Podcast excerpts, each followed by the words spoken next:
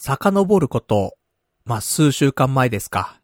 えー、ドロラジというね、えー、ポッドキャストをやっているパーソナリティのね、えー、人たちと、まあ、食事をする機会がちょっとございまして。で、そこでね、まあ、ちょっとご飯食べたりとか、ね、ちょっとお酒飲んだりとか、で、ラジオ談義をしたりとかね、まあ、いろいろさせていただきまして。で、そこでね、えー、まあ、なんだろうね、その後、まあ、交流、あるかな、どうかな、なんてね、あの、思っていました。で、まあ、できればね、こういう、せっかくね、知り合ったんだからさ、またね、なんか交流していけたら、なんか嬉しいな、なんて思っていたら、そのドロラジのね、えー、方から、ね、パルさんと、今度、あの、まあ、普通にね、えー、友人として、で、ちょっと一緒に遊びましょうよ、というようなお誘いをいただきまして、まあちょっとね、年齢も離れてはいるんですよ。10個ぐらい離れてるのかな？なんだけどね、あの、そんなおじさん相手にさ、そうやってね、なんかあのまあ、友人としてね、今度遊びましょうよなんて言ってくれてさ、ね、私、ちょっとまあ嬉しくてね。で、じゃあぜひね、あの、今度遊びましょう、つって。っていう話したの。で、あのーで、ちなみにじゃあ、パルさんは、まあなんか、行ってみたいところとかやってみたいこととか、そういうのってありますか？みたいに言われて。ねえ、まあ遊ぶにしてもね、何して遊ぶんだいって話だからさ。そこでね、私ちょっといろいろと考えたんだけど、もうさ、おじさんになってくるとさ、遊ぶことってさ、あの、ないじゃん。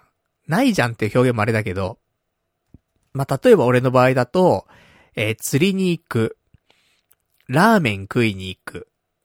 まあ、あと酒飲む。ギャンブルしに行く。えー風俗に行く。とか、ね。そういうもう、ザ・おじさんみたいなことしかしないわけよ。それが遊ぶなわけだよね。40超えたぐらいになってくるとさ。だからさ、なんか何して遊びましょうかみたいなね、話になっても、いや、そ、それ以外とかでなんかあるかなと思って。で、いろいろ考えたところ、まあ、せっかくだからね、あの、ラジオで喋れたらいいななんて思うじゃん、やっぱり。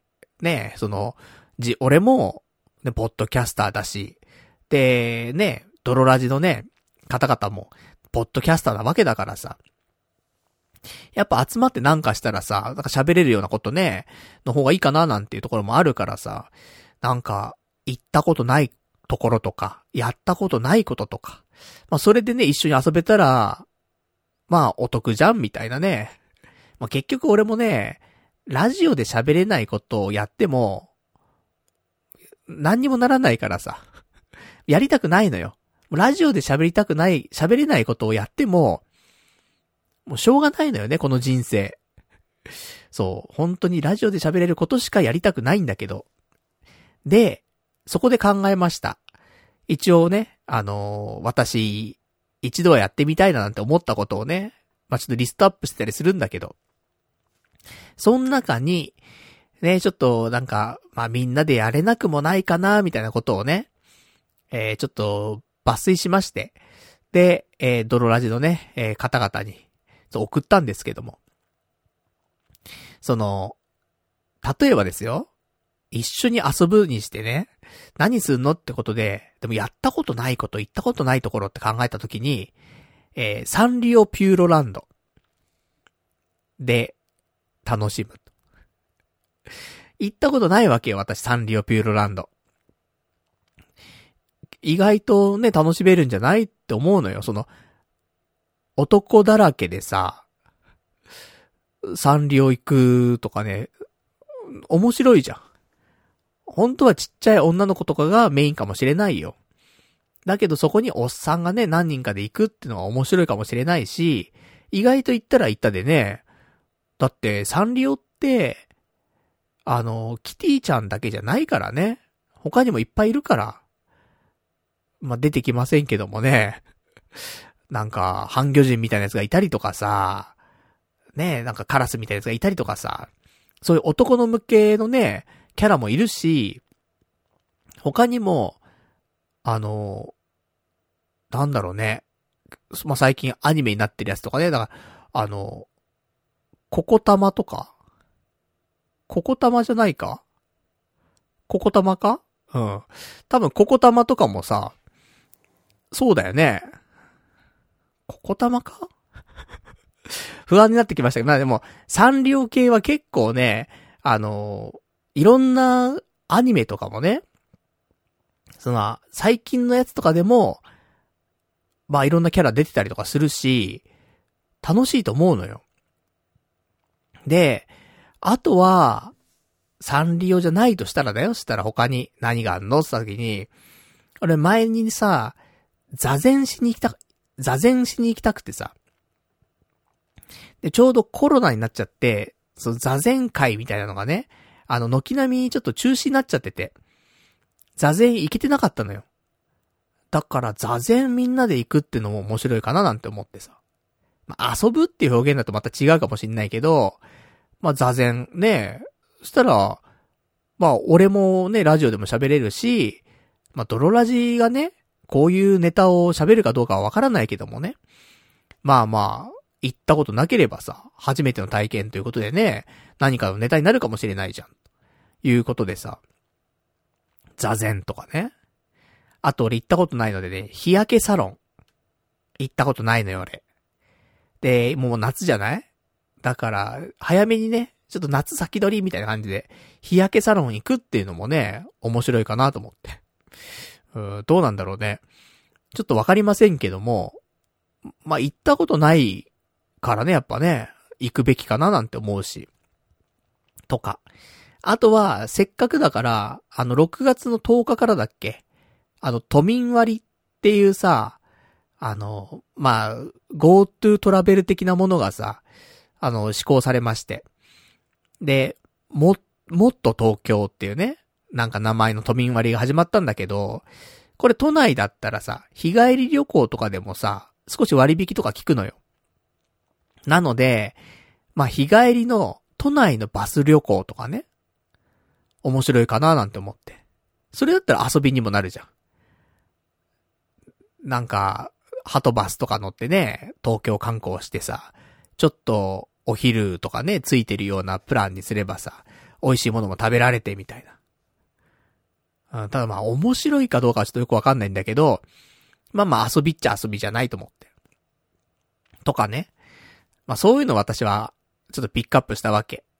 ねまあ、自分こういうのやったことないし、行ったことないんだけどどうかなみたいなね。出したんですけど。あんま響かなくて。まあ響かないよなと思ってね。座禅とかヒサロとか、バス旅行とか、まあ響かないよなと思ったんだけど、でも正直俺はサンリオピューロランドは響くかなと思ったわけ。まあ響かなかったんだけどさ。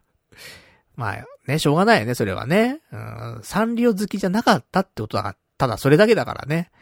まあ面白いかなと思ったんだけど。でも、まあ残念ながらね。ちょっと違う感じだったわけ。で、どうしようかなーなんて思ってさ。で、一応どの日でね、集まりましょうかみたいな話はさ、出てて。で、なんか何気に、俺、今ね、休みが水曜日、土曜日、休みなんだけど。なんかみんな水曜日休みだったみたいでさ、結構ね。で、水曜日集まれますって話になってて、じゃあ、ね、6月15日の水曜日にちょっと集まりましょうってことにはなって。まあ、何するかはまだ決まらないというね。ところなんだけど。で、どうしよっかなーなんて思って。で、その中で、あのまあ、ドロラジ、ね、ドロラジドロラジつってもね、あれなんだけど、ドロラジには、二人います。ね、パーソナリティがね。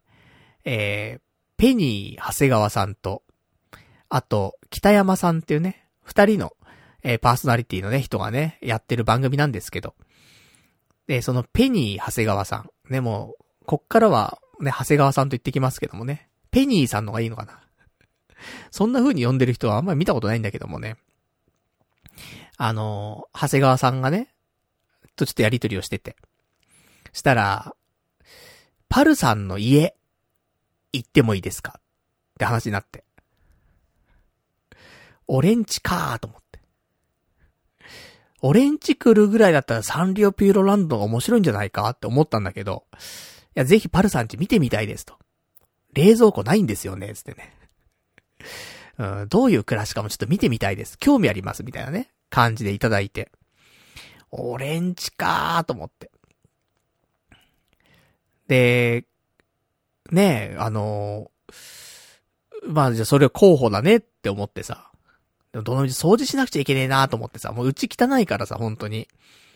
あの、人が来るってならない限り掃除しないからさ、この部屋って。で、前来たのっていつだろうね、人がね。半年前ぐらいに来たかね。なんか友達は日本酒持ってね、なんか来たけど、それも半年以上前かな、もしかしたらね。だからそっから掃除してない、掃除してないわけよ、全く。だもう部屋自体も埃まみれだし、あと、うんこはね、もちろん、あの、便器はうんここびりついてるし、シャワーカーテンはカビ生えてるし、もう散々なわけ、この部屋。そんな中ね、うち来るって、行く行くってなっちゃうけど、でも狭いじゃん？汚いし狭いしさ、どうかなと思うわけ。でもそんな中さ、あの、長谷川さんが言うわけよ。じゃああの、ねえ、ちょっとひ人もね、何人か連れて行くんで、話になって。で、まずは、その、俺とね、泥ラジを繋いでくれた人ってのはいるんだけど、その、両方の番組を聞いている、そのリスナーの人がいてね。で、その人が、えー、まあ、繋いでくれたわけ。だから、その繋いでくれたリスナーを呼びますと。まず一人。あとは、パルさん今年結婚するって言ってたんで、女性になれるためにも、女性を連れて行きますと。しかも女性二人連れて行きますと。いう話で、いやいや何人来るのよっていうね。話じゃん。うちは、残念ながらワンルームのね、収納がないのに、ワンルーム7畳とかなわけ。狭いですよ、本当に。そこにベッドが置いてあったりとか、テーブルがあったりとか、椅子があったりとか、そういう感じだから、まあ、狭いですよ。だからもうそんなね、まあ、5人だ、6人だって集まったらさ、いや、立食パーティーしか無理じゃないと。立つスペースしかないでしょと。思うんだけどさ。いや、どうなってくんだろうななんて思いながらね、それで生きてたわけなんですけど、で、結局、その、6月15日の水曜日、どんどんどんどんね、日にちが迫ってきまして。で、他のね、代案とかはなさそうでさ、ね、誰からも特に出ないからさ。結局、じゃあ、パル内藤宅。で、まあ、ホームパーティーじゃしましょうかと。まあ、宅飲みっていうかね、ホームパーティーみたいなことしましょうかということになりまして。で、えー、まあ、決まりましたよ。まあ、お昼ぐらいから、ちょっとね、あの、やりましょうっていうことで集合しましょうってことになったんで。大変ですよ。掃除しなきゃ。ね、本当に。もうそれだけだよ、頭の中はね。だからさ、もうほんと、前日からかな、火曜日仕事から帰ってきて、やんなきゃーと思って。まあ、ちょっと前に、その、いつかな、土曜日、土日ぐらいに、あの、シャワーカーテンだけはね、えー、ハイターの中にぶち込んで、あの、カビとかはね、ちょっとちゃんと落としておいたんで、まあ、シャワーカーテンは大丈夫と。でもあとは前日にね、まずキッチン周りとかから綺麗にしないといけないから、もうキッチンとかはさ、もう、焼きうどん作った残骸とかばっかりなわけよ。汚いわけよ、もう油とさ、もやしとさ、うどんがちもう散らばっちゃってて。で、もうなんか、ね、排水口みたいなところも汚いしさ、もう全部掃除しなきゃって、ぬるぬるしちゃってるしと思ってさ。でもそういう掃除してさ、キッチン綺麗になった、つって。で、あとじゃあ便器。ね、うんこがびっちりくっついてっから。すごいんだから。便器って何色？白でしょ？普通。ね、白とかアイボリーとかね。そういう感じでしょやっぱ違うんだから。もう面積的に言ったら黒いんだから。もうだから、うんこつくの前提だったらさ、便器なんて黒くしときゃいいよね。黒い便器。ね、白いうんこなんてしないんだからさ。ね、茶色いうんこしかしないんだからさ。だからね、便器も黒くすりゃいいのにね。したら掃除しなくてもわかんないっつってね。うん、ちょっと不潔な感じしますからね。やっぱ白が一番いいんだろうなとは思うんだけど。で、そんなんでさ、もうゴシゴシゴシゴシゴシゴシゴシゴシ、洗って。でも、落ちないよね。年季が入ってっからさ、やっぱもう化石のようになってっから。だ逆に、あの、ポロポロ取れるところもあるわけ。風化しちゃってて。ちょっとこすだけでポロポロって取れちゃううんこもあるんだけど、でもやっぱり、なんだろう、もう染み込んじゃってるようなうんこがあるわけ。便器に。そいつらがね、やっぱ手こずりましたけどもね、なんとかなんとかこすってさ、で、綺麗にしまして。で、便器やって、でもそれでも力尽きちゃってさ、で、それが、火曜日、その、集合する前日の夜ですよ。ねそりゃそうよ、仕事終わってさ、疲れ切った体でさ、掃除してさ、でも掃除終わんないわけ。ねそんだけ頑張ってもね。でも次の日、まあ、に、ね水曜日のお昼からね、集合なんでね、12時集合ですよ、駅前に。なので、まあ、午前中だよね。午前中なんとかやるしかねえと思って、早、早起きしようと思って。で、まあ、2時間3時間掃除すりゃなんとかなんだろうと思ってさ。で、そうだと。洗濯もしとかなくちゃいけないっつってね。洗濯物が結構散らばってんのよ。だいたい俺も1週間に1回とか、で、たまにめんどくさくなる10日に1回とかしかね、洗濯しないのよ。だからもう服が山積みになってんだよね。あの別にあの、何回も同じ服を着るとかそういうんじゃないよ。あの、普通に一週間着回しスタイル着回しっていうか、だから普通に服はあるからさ。で、パンツもね、えー、肌着も靴下もね、ちゃんと10日分ぐらいはあるからさ。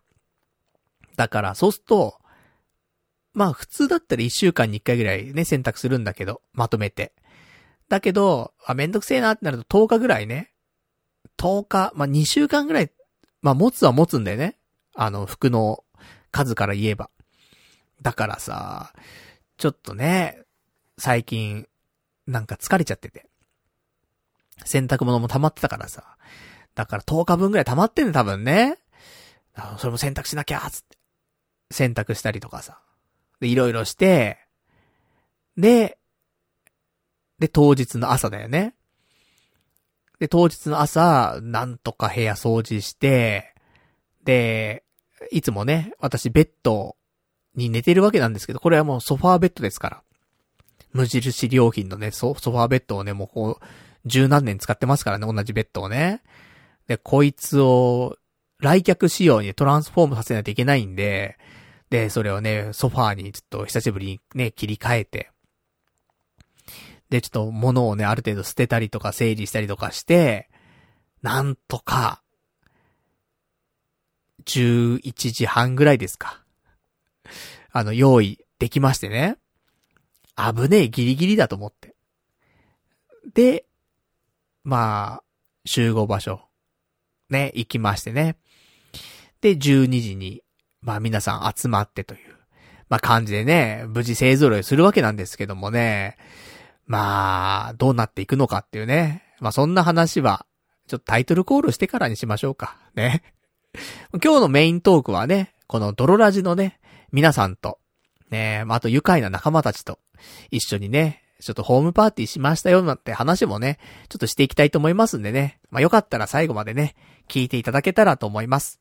それでは今日もやっていきたいと思います。パルナイトの童貞ネットアットネトラジー。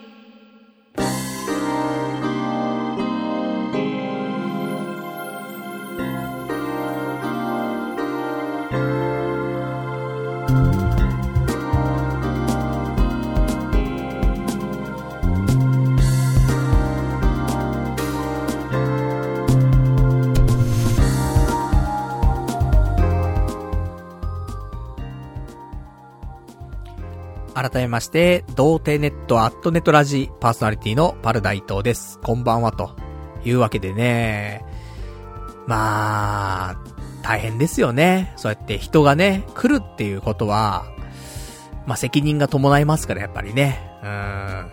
汚い部屋には呼べないですからね。いや、いいよって言ってくれる人もいるわけ。別に、一人暮らしの、男の一人暮らしの部屋なんてね、あの、まあ、そんなもんでしょみたいな、ことを言ってくれる人もいます。中には。でも、あの、やっぱ、ね、あるじゃん。て、なんか、それぞれだと思うよ。いろんな人がいるからね、一人暮らしの人って。でも、俺は結構、マックスだと思うんだよね、汚さ部屋。自分が自分で、汚ねえなって思っちゃうからさ。でもその思いながら生活してるっていうね、まあ、そんなスタイルなんでね。やっぱ、ね、他の人様にはね、そういう思いしてほしくないから、できる限り掃除するんだけど、やっぱり、全然掃除してない部屋だからさ、いくら埃を取っても、埃が湧いてくるんだよね。あれなん、なんなんだあの現象はね。ほんと埃って消えないよね。もう無限増殖してくる感じ。まあ、しゃが、しょうがないよね。だから、埃とチンゲとさ、ね、まあ、チンゲも結構落ちてるしさ、あと髪の毛も落ちてるしさ、で、埃も落ちてるしさ、大変なんだよね、やっぱね、掃除ってね。で、普通だったらだよ。まあ、毎日掃除するわけじゃん。毎日とは言わないかも、週末とかは掃除するかもしんない、みんなね。それで来客が来たら、いつもより念入りに掃除しましょう、みたいな感じじゃない。それでもね、そんな人でも、埃は結構出るっていう話だからさ。そう考えたらね、うん、そんな、一回、ね、なんか半年に一回ぐらいしか掃除しないやつはね、まあ、こうなっちゃうよなと思うんだけどさ。まあ、しゃあないね。うん、身から出たサビということで。ね、まあ、しゃあないんですけど。で、そんなんで、ね、あの、無事、あの、まあ、準備はできたからね。あとは人を招くだけなんですけど、ただ事前にですね、えー、お話がいくつかありました。ね、ドロラジの長谷川さんから。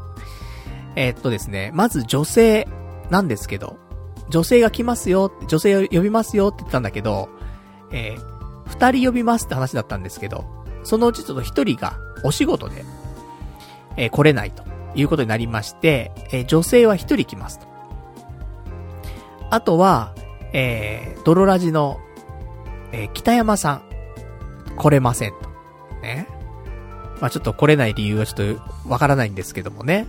まあいろいろと予定もあるということだったので。なのでちょっと来れません。なので、えっ、ー、と、来る人数は、結局俺の部屋にいる人間は、俺と、えー、ペニー長谷川さんと、で、あとその、ね、ドロラジと同点ネットを繋いでくれたリスナーの人と、あと、えー、女性一人と。いうことで、えー、まあ、4人だね。うん。で、うちはなんとか、4人ぐらいだったらね、あの、入れるような仕様にはなってるからさ、まあ、ギリギリだなと思って。何人入れんだろうね。座りでね。5人ぐらいかな。6人パンパンな感じすんだよね。だから、まあ、無理して6人。ギリ5人。うん。で、ゆとりがあるのが4人ぐらいのね、感じの部屋なんでね。まあ、結果的には、ね、人数的には、まあ、一番、ね、ジャストな感じのね、人数にはなったのかな、とは思うんですけどもね。あとは事前にちょっとお伺いしていたお話としましては、えー、当日、ね、そのホームパーティー当日、えー、ちょっと二つ、やりたいと思っていることがありますと。ね、そうやって提案もしてくれてさ、ありがてえなと思ってさ。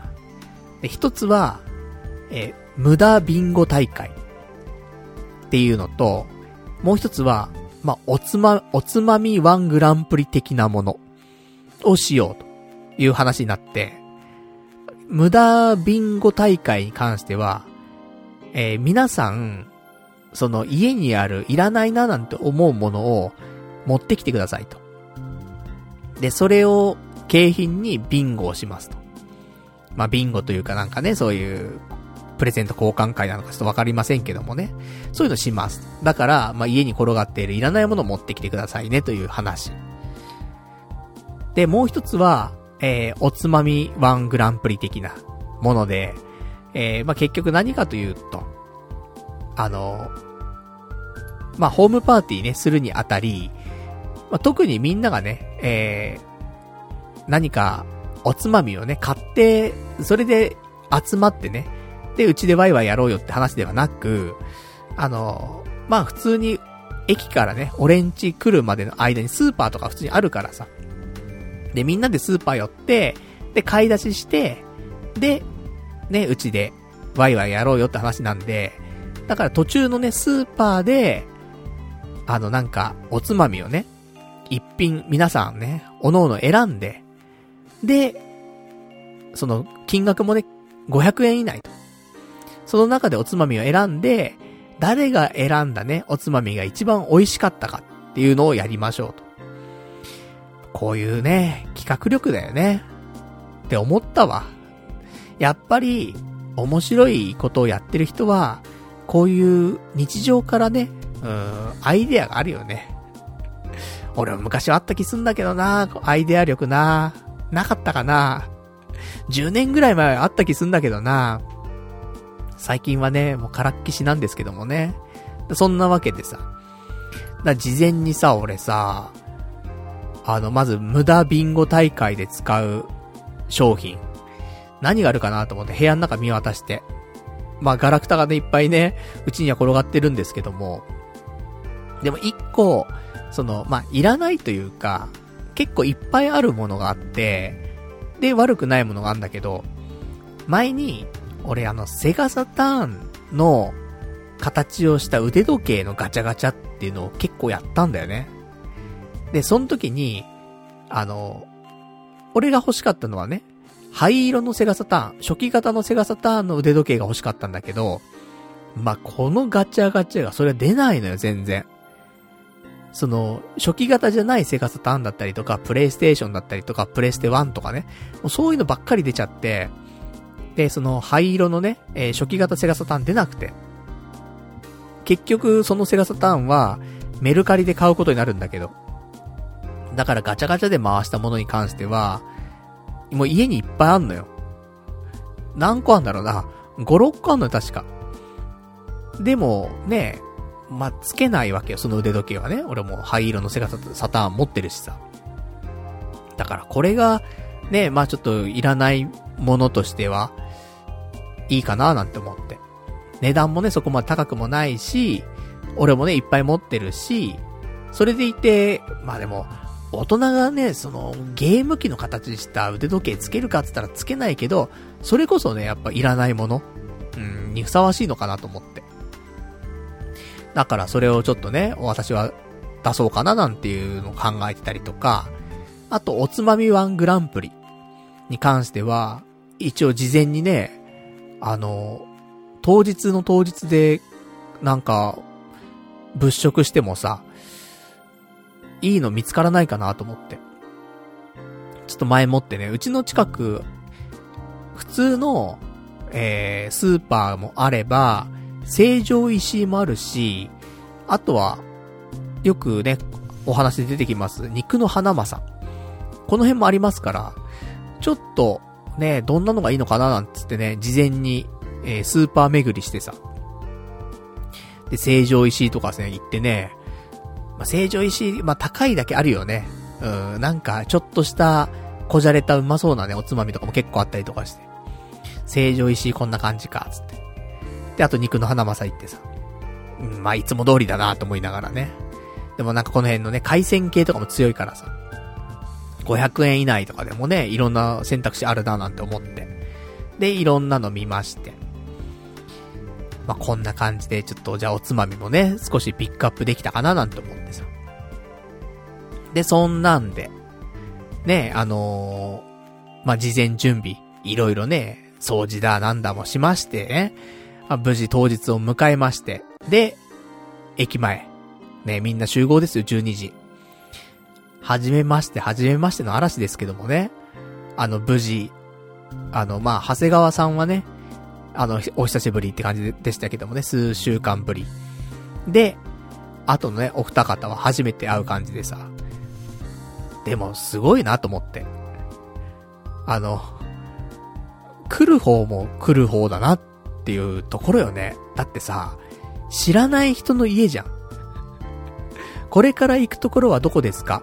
はい、知らない人の家ですでしょ？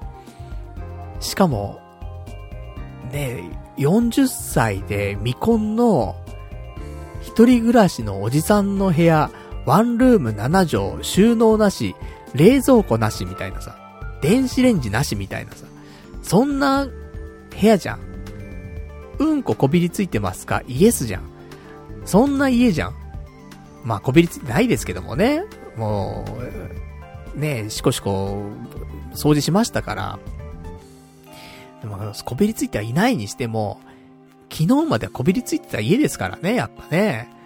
そこにさ、すごいよね、来れるって、って思うんだけど、まあね、みんな、なんか好奇心旺盛なのかね、チャレンジャーなのかちょっとわかりませんけどもね、普通に、ね、来てさ、ね、はじめまして、つって、お話ししてさ。で、あの、じゃあ早速ね、あの、家行きましょうかと。で、途中でスーパーあるからと。で、スーパーで物買ったりとかしてね、あの、ちょっと行きましょうみたいな話になってさ。で、まあ、一、一軒目のね、まあ、その駅前にあるスーパーちょちょっとちょろっと寄って。で、なんかお酒買ったりとか、で、ちょっと食べ物ね、買ったりとかしつつ、で、二軒目、ね、その通り道に、ね、その、まあ、成城石井とかもあるんだけど、まあ、ね、成城石井はちょっと高いからやめようか、つって。じゃあ、あともう一個じゃあね、そのうちの近くに肉の花正あるから、じゃあ肉の花正行きましょう、つって。で、肉の花正ね、行くんだけどさ、したらそのね、繋いでくれたリスナーの方がですよ。お、よくラジオ出てくる、ね、肉の花正ですね、つって。ね、言ってくれるわけ。なんか、だ、俺はね、あのー、正直、その繋いでくれたリスナーの人って、ま、まあそのね、ドロラジに童貞ネット紹介してくれたわけなんだけど、とはいえそこまでね、聞いてる人じゃないだろうなと思ってたけど、童貞ネット。したら、あの、もう今4年か、4年ぐらいかな。毎週聞いてます。うー結構ヘビーだったなと思って。ヘビーリスナーだったんだなと思ってね。だからね、花正出た話もね、あの、分かってくれるからさ、ここがね、花正です、つって。ね案内できてさ。いや、ちょっと聖地巡礼みたいなところあるよね、リスナーからしたらある意味ね。いつも聞いてるあ、あの花正、つって。いつも焼きうどんの具材を買いに行く花正、みたいなね、感じだと思うんですけど。だからそういう意味でもね、なんか、あのね、面白く感じてもらえたらよかったなとは思うんだけどさ。だからね、だからよかったなと思って。あの、例えばよ、その童貞ネットって、全く知らない人だったりとか、あとはね、ちょっと2、3回だけ聞いたことありますとかね。ぐらいの人がさ、俺んち来るとするじゃない。いや、このおっさん誰よみたいな。誰、誰んちここみたいな話じゃない。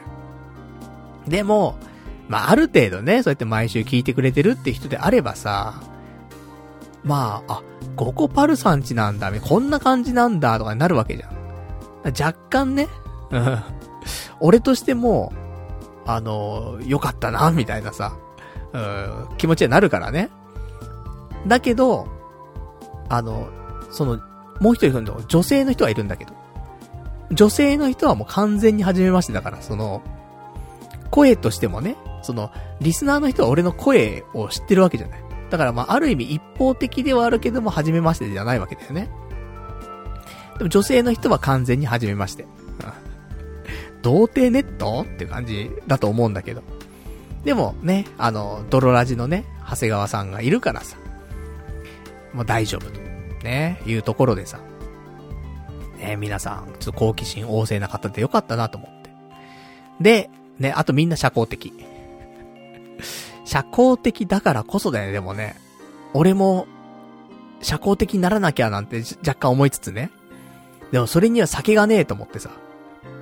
やっぱ、ね、知らない人というかさ、初対面の人がいるとさ、どうしてもね、人見知りを発揮しちゃってさ、まあ、借りてきた猫みたいになっちゃうわけですよ、本当に。なので、そんな時はどうするの？って言ったら、まあ、酒を飲むんだよね。酒飲むと、やっぱ緊張和らぐし、ちょっと横柄な感じになって それがいいのか悪いのかわかんないけどもね。でも、まあ、緊張してガチガチでさ、借りてきた猫になってるよりはね、あの、ちょっと、もう横柄になってね、あこれいいんかな？なんて思いながらさ、でも、まだね、うん、なんか、で、自分の家に人を招いたのに自分が喋らないみたいな、そ、そういうのはさ、ちょっとあれじゃない？だからね、ちょっとやっぱりお酒を飲んで少しね、あの、リラックスしたいななんていうのはありますから。とかなんとかね、ありまして。で、まあ肉の花正でもね、ちょっとお酒買ったりとか、あとはそのつまみね、買ったりとかね、まあ各自つまみ買ったりとかして。で、まあ、自宅に行くわけですよね。さ、俺もさ、結構さ、そうやって、自宅がボロい、自宅がボロいって言うからさ。らみんなが想像してるのって結構、だって、せん、ねその冷蔵庫もない、電子レンジもない、洗濯機は共同みたいなさ。そしたらさ、みんな、その、なんとか層みたいなさ、の想像するよね、やっぱね。どうしても。その、アパートでさ、ボロボロのね、なんとか層みたいな。でも、実際に、俺んちを見て、あ、そんな感じではないんだと。ね、なんとか層みたいな感じじゃないんだっていうね。風にはなんか、あのー、ちょっと、思ったらしく。うん。でも、言ってることは一緒なんだけどね、結局ね。やっぱり、あのー、冷蔵庫もね、ないし、洗濯機も共同だしっていうね、そういうの変わんないんだけど。一応鉄筋コンクリートのね、家ではあるので。じゃないとね、こうやって夜中にさ、ポッドキャストの収録とかできないから。アパートじゃさ、やっぱ壁が薄いからさ、夜中にそんな収録してたらさ、ね、大クレームになっちゃうじゃない？それが、ね、やっぱりやるために、少しね、家賃上げてさ、まあ、家賃上げてってもね、都内の、ね、都内も都内の渋谷区でね、6万5千円っていうね、破格の金額ですけどもね。でもそれでもね、うん、一応鉄筋コンクリートですからね。っていうのを選んでね、住んでおりますから。だから、まあ、ちょっとね、あの、そこまでボロボロではなかったという風な印象で、ね、まあ、そこも良かったなと思いますし。で、部屋、ね、皆さん上がりまして。で、一応ね、あの、一応片付けて掃除もしましたからね。一応4人は、ある程度座れるようなね、配置になっておりましてね。で、えー、おのおの座りまして。で、買ってきたね、ものとかをね、並べたりとかしてね、うん、こんなん食べましょうとかね、あんなん飲みましょうなんて話をしましてですね、まあ、乾杯するわけですよ。で、私はやっぱりね、その緊張をほぐすためにもね、お酒飲まなきゃ、ということで、今回はですね、えー、レモン堂。ね、皆さんご存知、レモンサワーのレモン堂ですね。え、350ml を2本と、500ml を1本。そして、この前、あの、手に入れたですね、元老院っていう焼酎。あれ、まだ封開けてなかったから。だこれもね、あの、みんなで、ちょっと、面白いね、あの、焼酎なんで。焼酎なのに、ちょっとウイスキーみたいなね、味がするっていうところなんで、一応氷もね、一緒に買ってきたんでね。まあ、それもちょっとみんな、なんか、一口ずつぐらいでもね、あの、よかったら飲んでみてください、つってね。で、ちょ飲んだりとかしまして。で、まあまあ、あの、お酒も入り、で、ね、美味しいものもちょっと食べ、で、トークも弾み、楽しい時間が過ぎていくわけですよ。結構ね、ほんと初対面の人は、俺、しんどいこと多々あるんだけど、今回はね、そんなことなかったね。じゃ、皆さんがどういう風に感じたかわかんないよ。その来てくれたね、皆さんが。ただ、お、俺は、あの、楽しく、あのホームパーティーをすることができたなとは思ってて、で、ねあの、なんかバランス良かったよね、なんかね。あの、喋る、なんか喋る感じのそのバランスというかね、そういうのなんかすごくちょうどいい感じでお話できたし、で、面白い話もみんなするし、うん、いい、いい回だなと思って。で、ね、あの、皆さんね、ご用意いただきました。あの、おつまみワングランプリもね、ちょこちょこと開催されつつ、あの、みんな結局あの、肉の花正でね、あの、おつまみをね、調達しまして。で、いろんなの出てきましてね。で、私はね、一応500円以内って話だったんで、結構みんな乾き物が多かったんだけど、俺はちょっとあの、カツオのたたきを、ね、買ってきまして。凍ってんだよね、カツオのたたきね。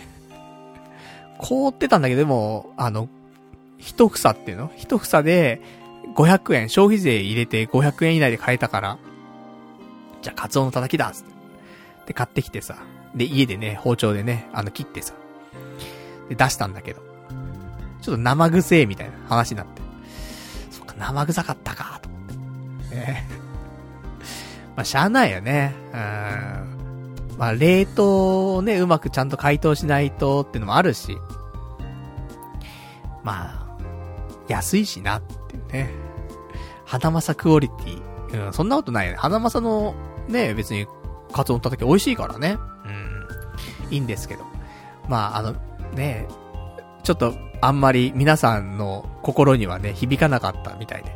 ね、まだサンリオピューロランドぐらい多分ね、響かなかったっぽいんだけどさ。残念、ね、だなぁなんて思いつつ。で、ね、そうやって、まあ、つまみもね、いっぱい食べつつ。で、まあ、酒進むわけだよね。やっぱり。楽しい会話、ね、美味しい食事、したらね、お酒も進みますよってことで、もうレモン堂がどんどんなくなるわけ。350のやつが1本なくなり、2本なくなり、500ml がなくなり、ね、もう、途中もレモン堂がチェイサーになりつつ、ねえ、えー、焼酎の元老院飲んでたからね。いやー、ねもう、で、しかもさ、いつもの悪い癖なわけ。水飲まないのよ。俺。で、ちょっと途中でちゃんとね、あの、買ってたのよ。あの、お茶とかね、買ってて、飲めばいいのに、ま、なんか、最近なんかお酒を飲む機会が結構減ってたからさ、その、水飲まなきゃとか、そういう感覚もね、なくなってたんだよね。頻繁に飲んでればさ、水の重要性ってさ、すごい、あるわけじゃん。覚えてるしさ、実践するんだけど、でも久しぶりになんか酒飲むと、水っていう存在を忘れちゃってて、本当にもうアルコールしか全然飲んでなくてさ。で、結構ベロベロになってくるわけよ、俺も。うん、まあ、宅飲みってのもあるかな。あと緊張とかもあったんだろうけど。意外と宅飲みとかするとさ、外で飲むとあんま酔わないけど、家だと酔う、酔うよねとかってあるじゃない？そういうのなのかもしんないけど、結構ね、酔っ払ってきたりとかしてさ。で、そんな中ね、あのー、やりますよ。さっき言ってたね、えっ、ー、と、無駄ビンゴ大会。やって。まあ普通にみんなでじゃんけんしてさ。で、勝った人からね、あのー、誰のね、無駄なものを欲しいかなんていうのね、ちょっと言ってもらうみたいな感じだったんだけど。私はね、あのその、リスナーの方から、ね、ちょっと、あの、持ってきたものが、なんかいいんじゃないかななんてね、あの、俺の嗅覚がね、言ってましたから。で、じゃリスナーの方のね、うん、いらないものをね、いただけますか?つって。したら、ね、大当たりよ。全然いらないものでも何でもないじゃんっていうね。いいもの。普通にいいものの詰め合わせだったよね。で、それもらってさ。ね当たりだ当たりだ、つって。で、俺のね、あのー、セガサターンのさ、なんかウォウォッチもね、えー、ペニー長谷川さんがゲットしまして。まあ、使、使うか使わないかはね、全くわかりませんけどもね。うん、まあそういうのあ、ね、そういうのちょっとぐるぐる回ったりとかして。で、ペニー長谷川さんが持ってきたのは、家に転がってたあの、カレー粉をね、持ってきたりとか。カレールーじゃないよ。うん、カレー粉ね。缶に入ってるカレー粉みたいな、ね。とか。あとそのなんか、女性の方が持ってきたのは、あの、本当にいらないものつって。なんか部屋に転がってた紙コップみたいな持ってきたからね。うんだ。それが正解だと思うよ。だっていらないものを持ってきてってんだからね。だからね、なんか人それぞれね、やっぱいらないものの定義も違うと思うんだけど、それぞれね、なんか、あの、特色があって面白いなーなんて思ってさ。で、そんなんでね、その、いらないもの交換したりとかもしてさ。ね、そういうなんか、あんまり、まあ、ぐだぐだしないっていうかね、そうやって、いろんなイベントとかもね、企画もあり、普通のトークもね、あり。まあ、いい感じだったわけですよ。いい感じだったんですけど。まあ、ですけどっていうと、またね、語弊ありますけど、いや、普通に良かったんですよ、本当に。あの、いろんな深い話もね、したりとかもあったし、あとは、そのね、リスナーの人には、ね、どうやって、ね、童貞ネットってき始めたの？みたいな話したら、結局、なんか、伊集院光さんのね、ラジオとかを聞いてて、で、あの、ポッドキャストをね、伊集院さん昔やってたからさ。で、その時になんか伊集院さんとかで検索した時に、あの、童貞ネットが引っかかってきて、で、なんか伊集院さん好きな人がやってるラジオだったら、聞けるかな？って聞いたら、あの、聞けたと。いうことで、で、まあ長らくね、あの、聞いてくれてるってことらしくてねさ。そうなんだよね。童貞ネットってあの、説明欄のところにですね、番組説明とかになんか、俺のね、趣味じゃないけども書いてあ、書いてあってさ。で、伊集院さんのラジオをね、あの、好きです、みたいなこと書いてるから。で、それがたまたま引っかかってって、ことだったんで。まあね、そういうので聞いてくれて嬉しいなーなんて思ってさ。とかね、なんかいろんな話ありましたけどもね。うん。まあまあ、本当にだって、何時間喋ってたの？ずーっと喋ってる誰かしらが。で、12時集合して、で、まあ、買い出しして、なんだかんだで1時間ぐらいかね。買い出ししたりとか、そのうちに行ったり、まあ歩いてったりとかね、そういうの全部含めて、まあ1時間ぐらいあったとしても、まあまあ、13時よね。で、13時から、まあ飲み始めて、えー、解散したのが、18時過ぎぐらい。だから5時間ぐらい、ずーっとみんなで喋ってたんだよね。だから、ねその、初めてのね、人と喋るってなると緊張しちゃってなかなか喋れないななんていう中で、そんだけね、楽しく喋ってたわけだからさ、それは本当にね、あの、楽しく過ごせたんだなっていう証明でもあると思うんだけど、ただですよ。ただ、あの、18時過ぎぐらいに解散したんですけど、ね、またね、つって、解散したと思うんですけど、私、その後ですね、やっぱ結構飲んじゃってたみたいで、なんかもうベッドの上でね、もう一人になった時にね、一人でもベッドの横、横たわって、もうすごい気持ち悪かったの。飲みすぎちゃって。もうやべえな、すっげえ飲みすぎたなと思って。で、ベッドの上で、あのー、なんか、止まったり動いたりとかね、なんか繰り返し寝たり起きたりとかなんか繰り返してたらですね、気がつくとですね、朝5時半なんだよね。いや、18時過ぎぐらいに解散して、ふとね、気がついたらもう朝の5時半なわけ。あと数時間したら仕事行かなくちゃいけないわけよ。え、何が起きてんだろうと思って。で、あのー、だからもう、解散した後、10時間、11時間ぐらい ?11 時間半ぐらいかなは、もうほぼ、もう時間が飛んでるわけよ。で、あ、な朝になってると思って。で、もうちょっと気持ち悪いなーって思いながらさ、で、部屋見渡すわけ。なんか片付いてんのよ、部屋が。でも俺片付けた覚えとかないわけ。でも、あのー、空き缶とかもね、あのー、台所のところにちゃんと置いてあったりとか、あと、食べたものとかのね、その紙皿とか使ったんだけど、紙皿とかも全部ね、ゴミ袋に入ってるし、全部片付いてるわけ。俺片付けた記憶ねえなと。てか、片付けてもらってた記憶もねえなと。あれ？と思って。そもそも、なんか、どうやって解散したか覚えてねえなと思っ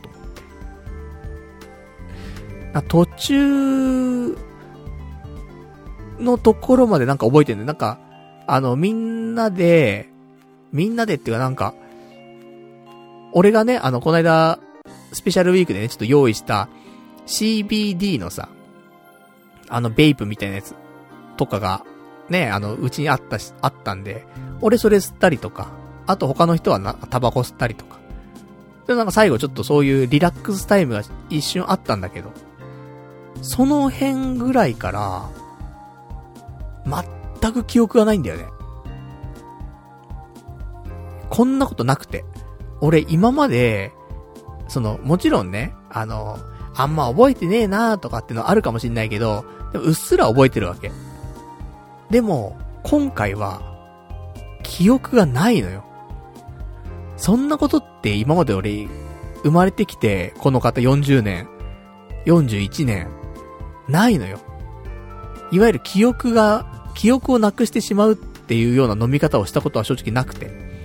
いくらゲーゲーゲーゲー吐いても、覚えてんのよ。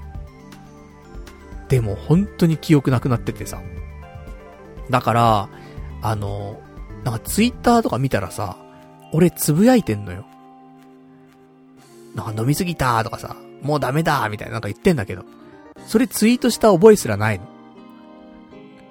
で、LINE とかもしてんのよ。そのね、長谷川さんだったりとか、リスナーのね、人たち、人にね、あの、LINE してんのよ。覚えてないんだよね。あれ、な、なんでこういうこと、こういう流れになってんだろうとか思って。で、その、なんかそのリスナーの人からはね、あの、気をつけて帰ってくださいね、みたいな LINE 来てるわけ。うん、だから見送った覚えがないんだよね。でも、ね、あの、気をつけて帰ってくださいねって、LINE が来てるってことは、俺見送ったのかと思って。俺なんか部屋から出た覚えとかもないんだけどなと思って。で、なんか部屋ね、そうやって見渡すじゃん。もう記憶にないことばっかりだよ。したらさ、なんか、あの、ゴミ袋の一つの中に、なんかちょっとゲロっぽい何かがあるのよ。そのなんか、あの、超吐きまくったゲロじゃなくて、なんか一口ゲロっぽい感じの、本当になんか、ゲロかな？ゲロじゃないのかな？うん？ゲロかな？みたいなぐらいのゲロなんだけど。だわかんないよ。ゲロかどうかは正直わかんなかったんだけど、その、一口ゲロのちっちゃいやつ、ちょっとペッて出したぐらいのゲロみたいなのが、そのゴミ袋のね、一つの中にあるわけ。いや、もしかしたら、あのー、カツオの叩きの残骸とかがね、なんかぐちゃぐちゃになってるだけなのかもしんないけど、まあちょっとゲロっぽいと。で、匂いも、ゲロなのよ。ゲロのあの特有の匂いあるじゃない？なんか酸っぱ苦いみたいな匂い。それそのものなのよね。え、俺、俺吐いたんかと思って。記憶ないけどと思って。誰かが吐いたわけでもないだろうしなと思って。俺が吐いたんかでもなんか服見るわけ。ねなんか、汚れたりするじゃない？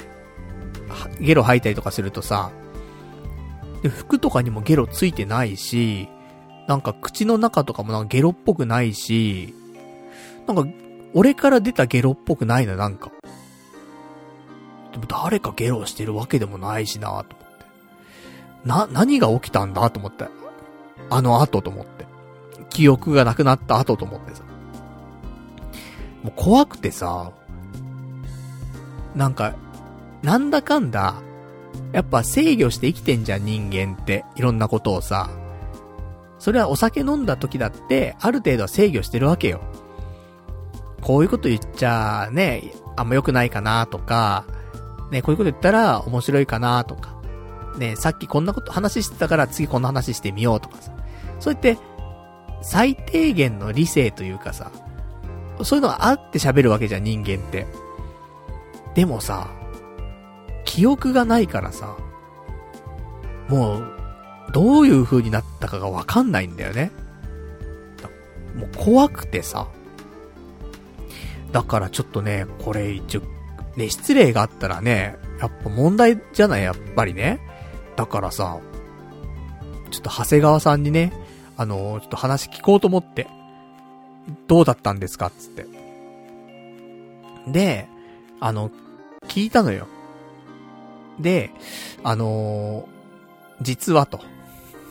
ね。あの、き、次の日ですよ、その、朝、朝っていうかね、仕事行く前かな。あの、昨日はありがとうございましたと。で、あの、終盤、記憶が全くなくて、まあ、一体どう、どうなったんでしょうかと。ね、LINE したとかそういうのも覚えてないですと。ね、なんか失礼なことをしてたらね、本当すいません。で、で、聞きたいことがいくつかあるんですが、と。で、俺はゲロを吐いたのかっていう話。俺も覚えてないからさ。でも、ほんともう、ゲロの、ゲロの匂いしてんのよ。ゲロ臭いし、ゲロをしたのか。あとは、あの、みんなね、その、買い物とかしたからさ。買い出しとかね。その時まとめてね、あの、払っててもらったりとかもあったから、生産とかはしたのかとかね。あと、そもそも解散の時って俺はどうしてたのかと。その見送った記憶も何にもないからさ。で、だからいろいろ聞いたわけ。したら、あのー、俺は、ね、パルさんは、パルさんがちょっと酔っ払いすぎたので、それで解散しましたと。いうことで、あ、そうだったんだ、と思って。まあね、その、まあ、ノンストップで、ずっと、ね、5時間ぐらいで喋りながら飲みながら、ね、時間過ごしてさ、結局、その、な、なに、あのレモン堂もね、その350、350、500を飲み干してるし、さらに、その元老院、焼酎ね、もう、一升とかじゃないよ。あの、多分720とか、そのぐらいのサイズの普通の一瓶なんだけど、あれも、みんなにちょこちょこちょこってついただけで、残りの、ほぼ全部、8割ぐらいは、俺が飲んでるわけよ。飲みすぎなんだよね、普通にね。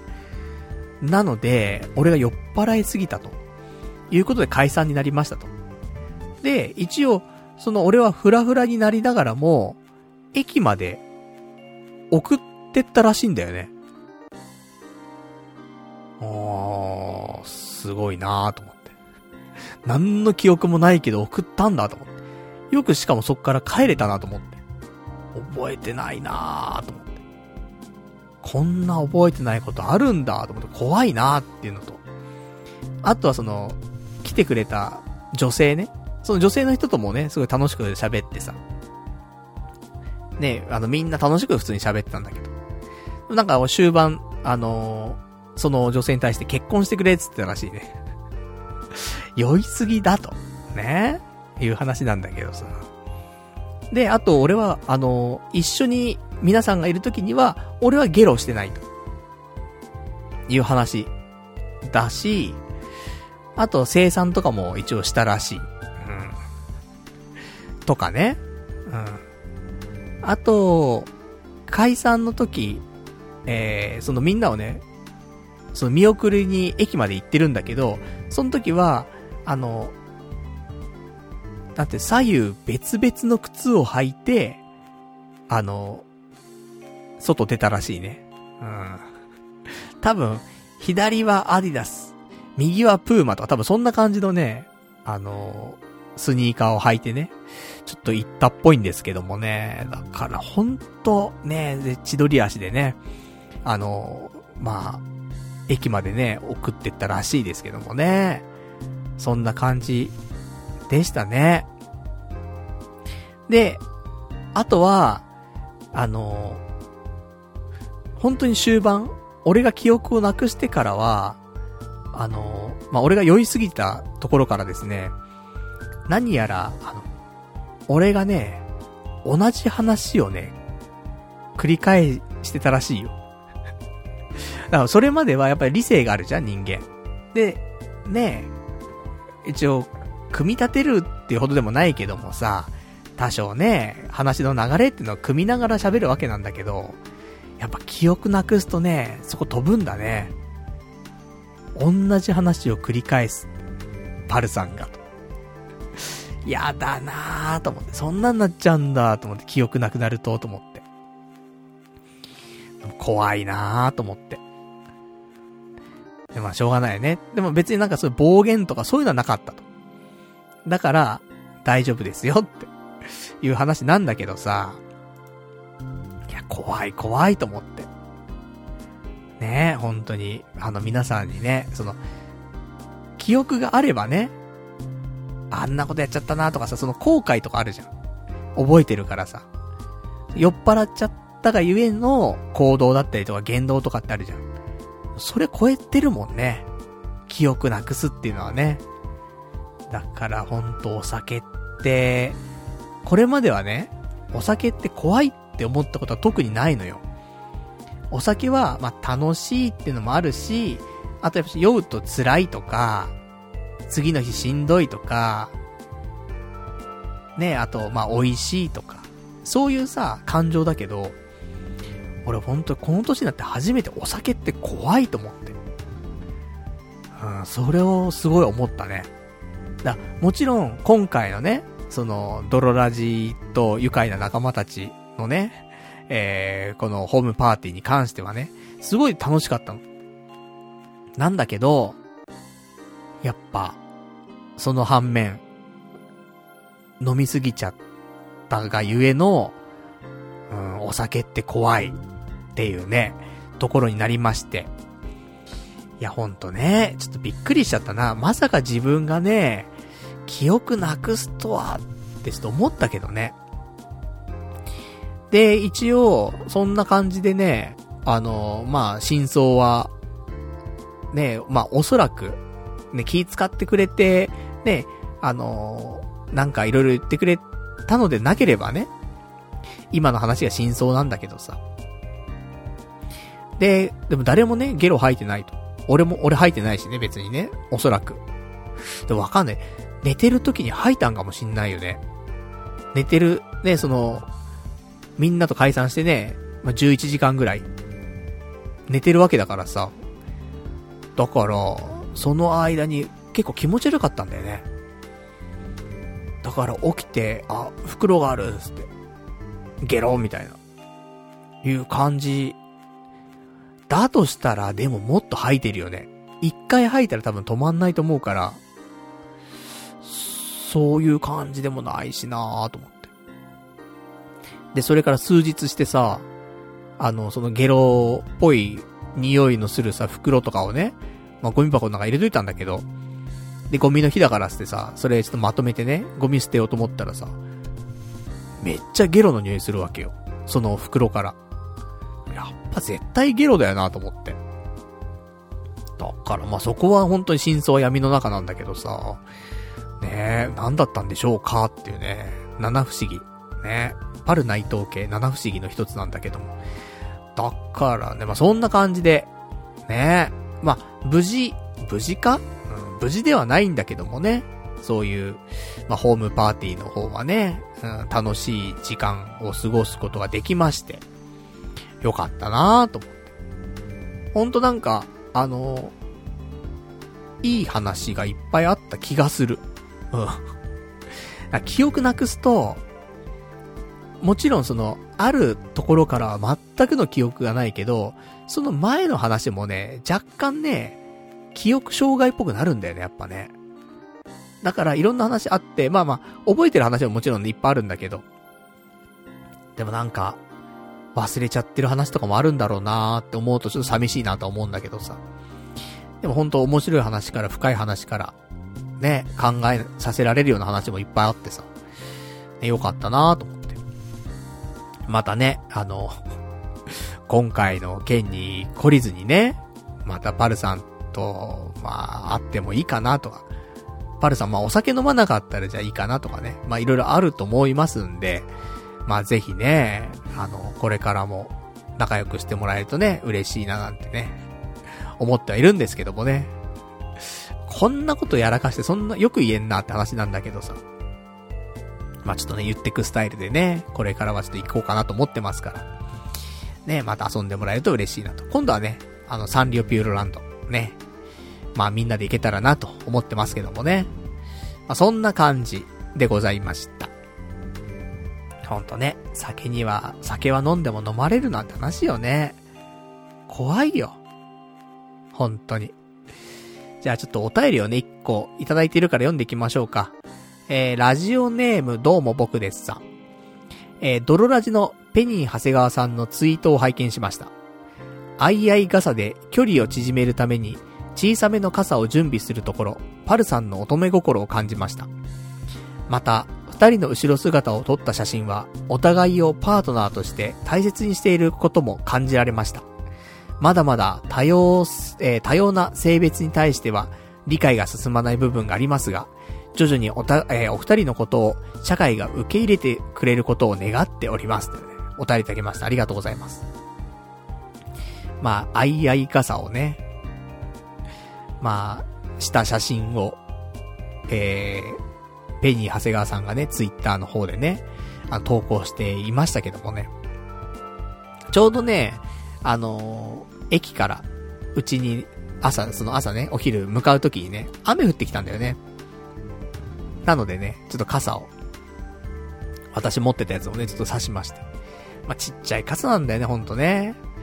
だから、男二人で入るには、ね、小さすぎる感じではありましたけど、またそれがね、うん、距離を縮めるためのね、うん、いいツールになったんじゃないかということでね。まあそんなね、あいあい傘でね。まあでも、場所はね、結局渋谷区ですから、うちね。渋谷区って言ったら多様性の街ですから。まあそういうこともね、許されるっていうね、ことだと思いますんでね。まあこれからもね、仲良くしてもらえたらなって話ではございますけどもね。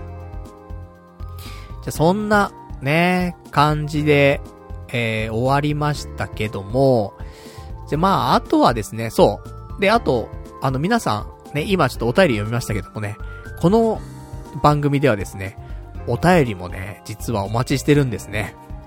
よかったら、ね、メールでお待ちしてますんでね、えー、送っていただけたらと思います。で、メールアドレスは、ラ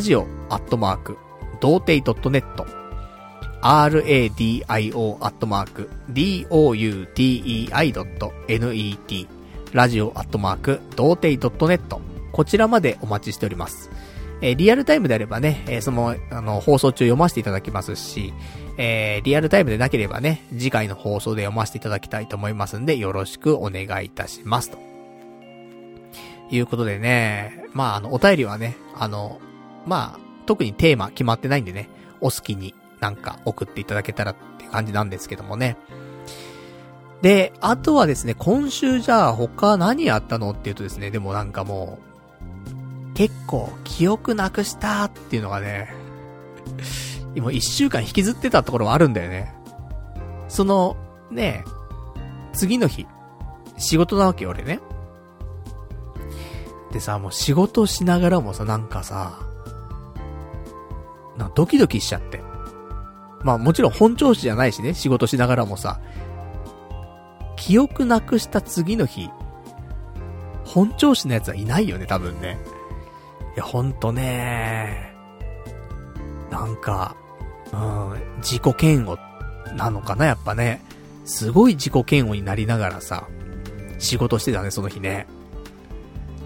記憶なくすんかー、つって。ねえ。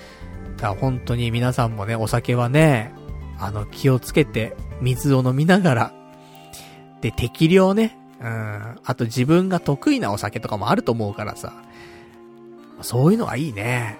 あ最近ね、焼酎とか全く飲んでなかったからさ、そんな人間がね、焼酎一瓶開けるようなぐらいの勢いで飲んでたらね、それこうなっちゃうよね。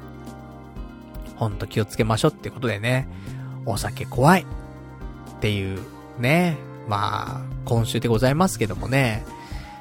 で、あとそんな中ですね、えー、そうね、今週のお話なんですが、あの結構ね、コロナ落ち着いてきましたか？少しね。まあ、本当まあ落ち着いてきたっつってもね、まあ東京都の感染者数はね、1000人ちょっと超えたりするぐらいだと思うんだけど、毎日。でもまあね、一時に比べればね、減ってきてさ、まあ、4桁なんだ、3桁なんだ、ぐらいのね、感じになるところだからね。感染者数も。まあ落ち着いてきそうな感じはするんだけどさ。だからなんか落ち着いてきたからっていうのもあって、なんか人とね、会う予定っていうか、そういうのも結構今増えてて、まあ、今回で言うとね、その、ドロラジのね、皆さんとね、あの、ホームパーティーしたりとかっていうのももちろん一つだし、あとはね、今週末とかもね、あの、ちょっと友人たちとね、鍋を食べに行く予定があったりとか。あとはその次の週だと、あの、友達と焼肉食べに行く予定があったりとか。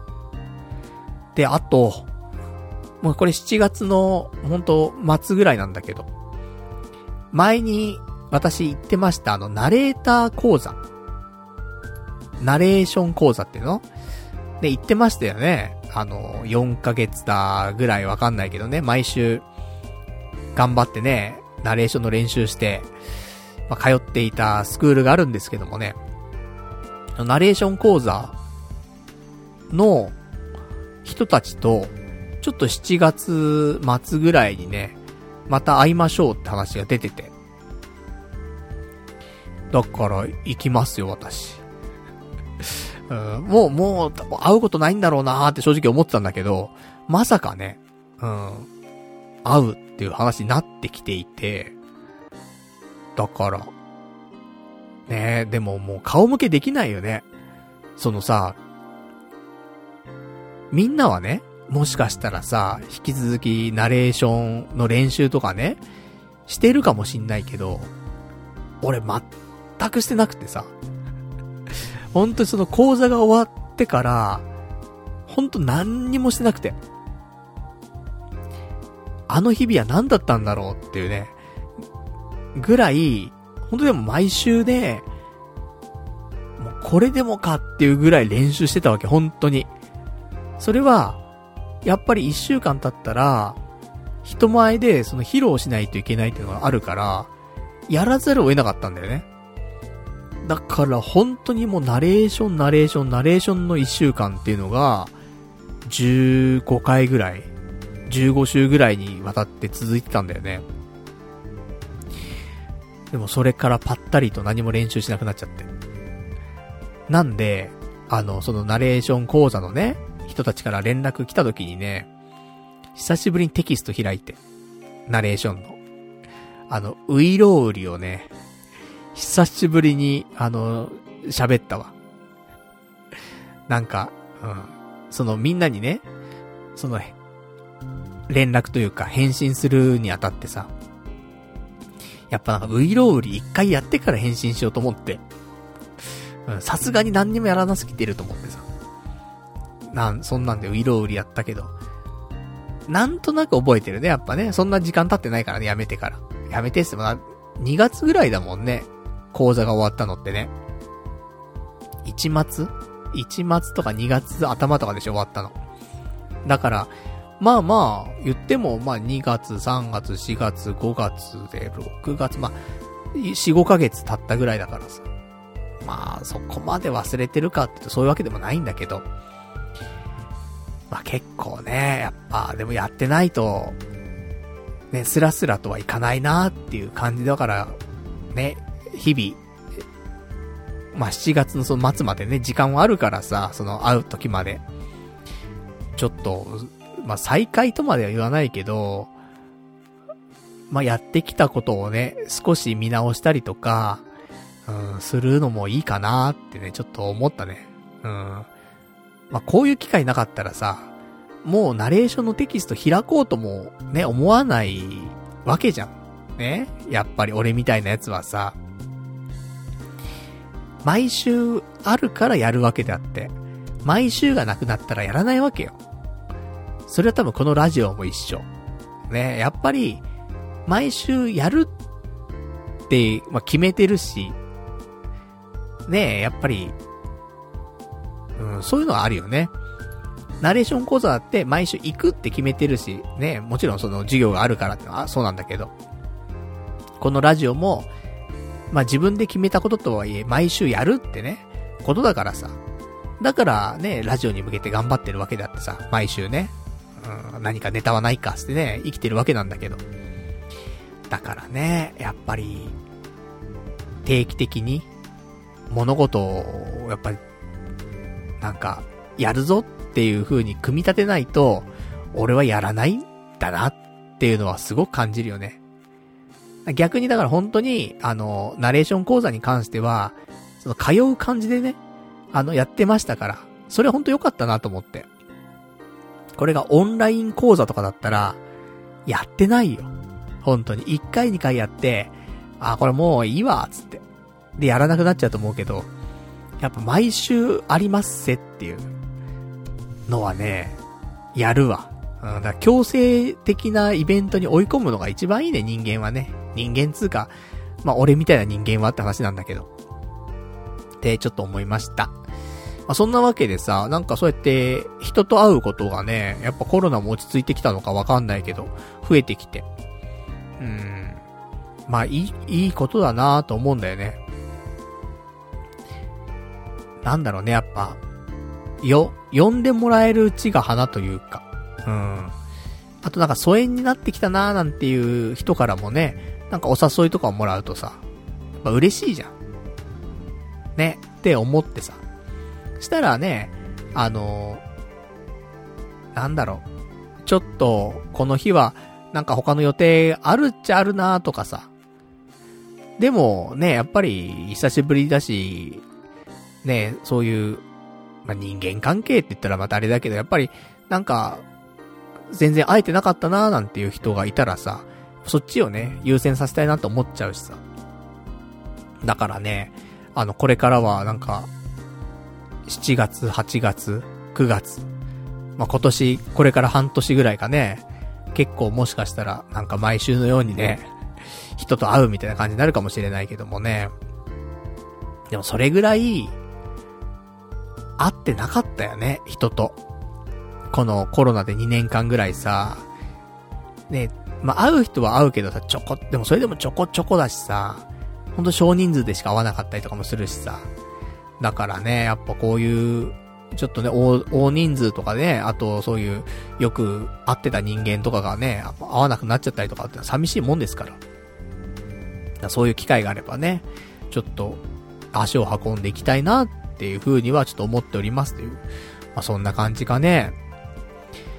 とかね、まあ他にもまだまだね、あの、会う予定というかね、飲み行こうよとかさ、飯食いに行こうよとかって話はね、ちょこちょこいただいてるのでね、まあその辺もね、あの、ちょっとスケジュールをちょっと調整してね、行きたいなと思ってますけども。で、あとは、まあ今週あった話なんですけど、そうね、あの、今、インターネットをつないで、私、ね、配信の方しておりますけども、このインターネット、昨日からですか。6月の20日からですね、ソフトバンク光から楽天光に切り替わりました。なんでね、ちょっと怖かったな、今日ね。あの、回線の安定感とかね、スピードとか、そもそも繋がんのかとかね。まあいろいろ不安があったんですけどもね、なんとか繋がってるっぽいね。うん、うまく設定できたのかな。ちょっとわかんないんですけどもね。ほんと昨日の、その、日曜日から月曜日切り替わった瞬間に、あの、パソコンの設定をしまして、ネットの設定しまして。あんま得意じゃないんだよね、俺そういう設定とかさ。パソコン、ね、言ったら実家に帰ればね、パルナイト君はね、パソコンの先生だからってね、話になるけど、それはさ、ね、パソコンがない時代を生きてきた人間の前ではそうかもしれないけども、まあね、パソコンの先生ではないじゃない、やっぱり。全くなんだからさ。その、例えばね、電話とかでね、教えたりとかってのはやっぱり難しいわけよ。もうその、なんか、無理くりやるみたいなことできるよ、俺もね。だけどさ、やっぱね、その遠隔でやったりとかさ、知識とかっていうのもさ、ないからあんまりさ。だからなんか調べながらとかね。だからこうやってやって、こうやってやって、こうやってやったらいけるだろうとかさ。そんなんでやっていくタイプだからさ。だからもう設定とかってのは結構ね、わかんないんだよね、結構ね。なんだけど、一応、ねうまく繋がったみたいで。でもね、今、その使ってるルーターなんだけど、その ONU っていうさ、集合装置、集合装置ってね、あ、あるじゃない？光のさ、家に置く装置ね。NTT から提供される ONU ってあるんだけど、で、今まではそこにソフトバンク光からレンタルしてたルーターを繋いでたわけ。で、それで無線を飛ばしてたんだけど。だけど今回そのソフトバンク光やめちゃうので、そのルーターは返却するのよ。なので、ね、新しいルーターが必要になるんだけど、楽天、ね、光に今回切り替えるんだけど、まあ、変わったんだけど、楽天光ってルーターのレンタルやってないのよ。だから自分で用意しなくちゃいけなくて、ルーターを。でも高いじゃん。いいルーターとか買うとさ、なんかね、IPv6 対応とかさ、いろいろあるわけじゃん。高いわけ。まあ、いいものにしたら1万円とか2万円とかあるわけだよね。まあ、安いんだったら5000円ぐらいであると思うんだけど。で、どうしようかなと思った時に、あの、昔使ってたルーターがあって、10年ぐらい前のルーターよ、バッファローの。まあ、これまだ使えんかなと思って。で、なんか調べたら、なんか IPv6 も使えなかないよみたいなこと書いてあって、でも、その頃出たルーター、10年前のルーターって IPv6 みたいな言葉があんまなくて。あの、基本が IPv4 だったからさ。そういう言葉があんま出始める頃だったからさ、なんか明記は特にされてないんだけど、でもなんか使えるよ、みたいなこと書いてあって。だからもう、まあや、やってみっか、と思ってさ。で、それ繋いでさ。そしたらなんとか繋がったから、もうよかったと思って。ね、設定とかもね、ほんとわかんないよね、と思って。最初なんかうまく繋がんなくてさ、これやべえなと思ったんだけど。明日ラジオできっかなと思ったんだけど。まあ、なんとかね、あの、設定も、まあ、無理くりやったらね、なんか繋げて。で、うん、よかったと思って。だから10年前のルーターでね、今繋いでますよ。無線はね。でも、なんか、ちょっと遅いんだけどね、速度はね。うん。ファミリータイプだからさ、うち、あの、マンションの方にね、その集合装置ついてなくて。だから、マンションタイプ使えなくて、その、一戸建てタイプをね、直接部屋に引き込むタイプなんだよね。だから、スピードとかはめっちゃ速いはずなんだけど、まあ、ルーターが、まあ、古いから、なのか、ね、設定がうまくできてないのかちょっとわかんないんだけど。まだちょっと遅いんだよね。なんかでも楽天の回線は、開通してから1週間ぐらい経たないと、IPv6 自体を使えないらしいんだよね。仕様として。だから、まあ来週はね、もしかしたら、えー、爆速でね、えー、ちょっと、ネットの方は繋げてるかもしれないからね。私のトークの方もね、あの、いつも以上に軽快になってる可能性ありますけども、まあ、そんな感じ。これはネット回線。さらに、パソコン。ね、今パソコンね、使ってね、配信してますけども、今までね、あの、この、配信しているね、そのパソコンっていうのは、えー、MSI っていうところのね、ゲーミングノートパソコン使ってんですけど、Windows 10だったんで、ずっと。で、いつも言われんの。マイクロソフトから。Windows 11にしませんかつって。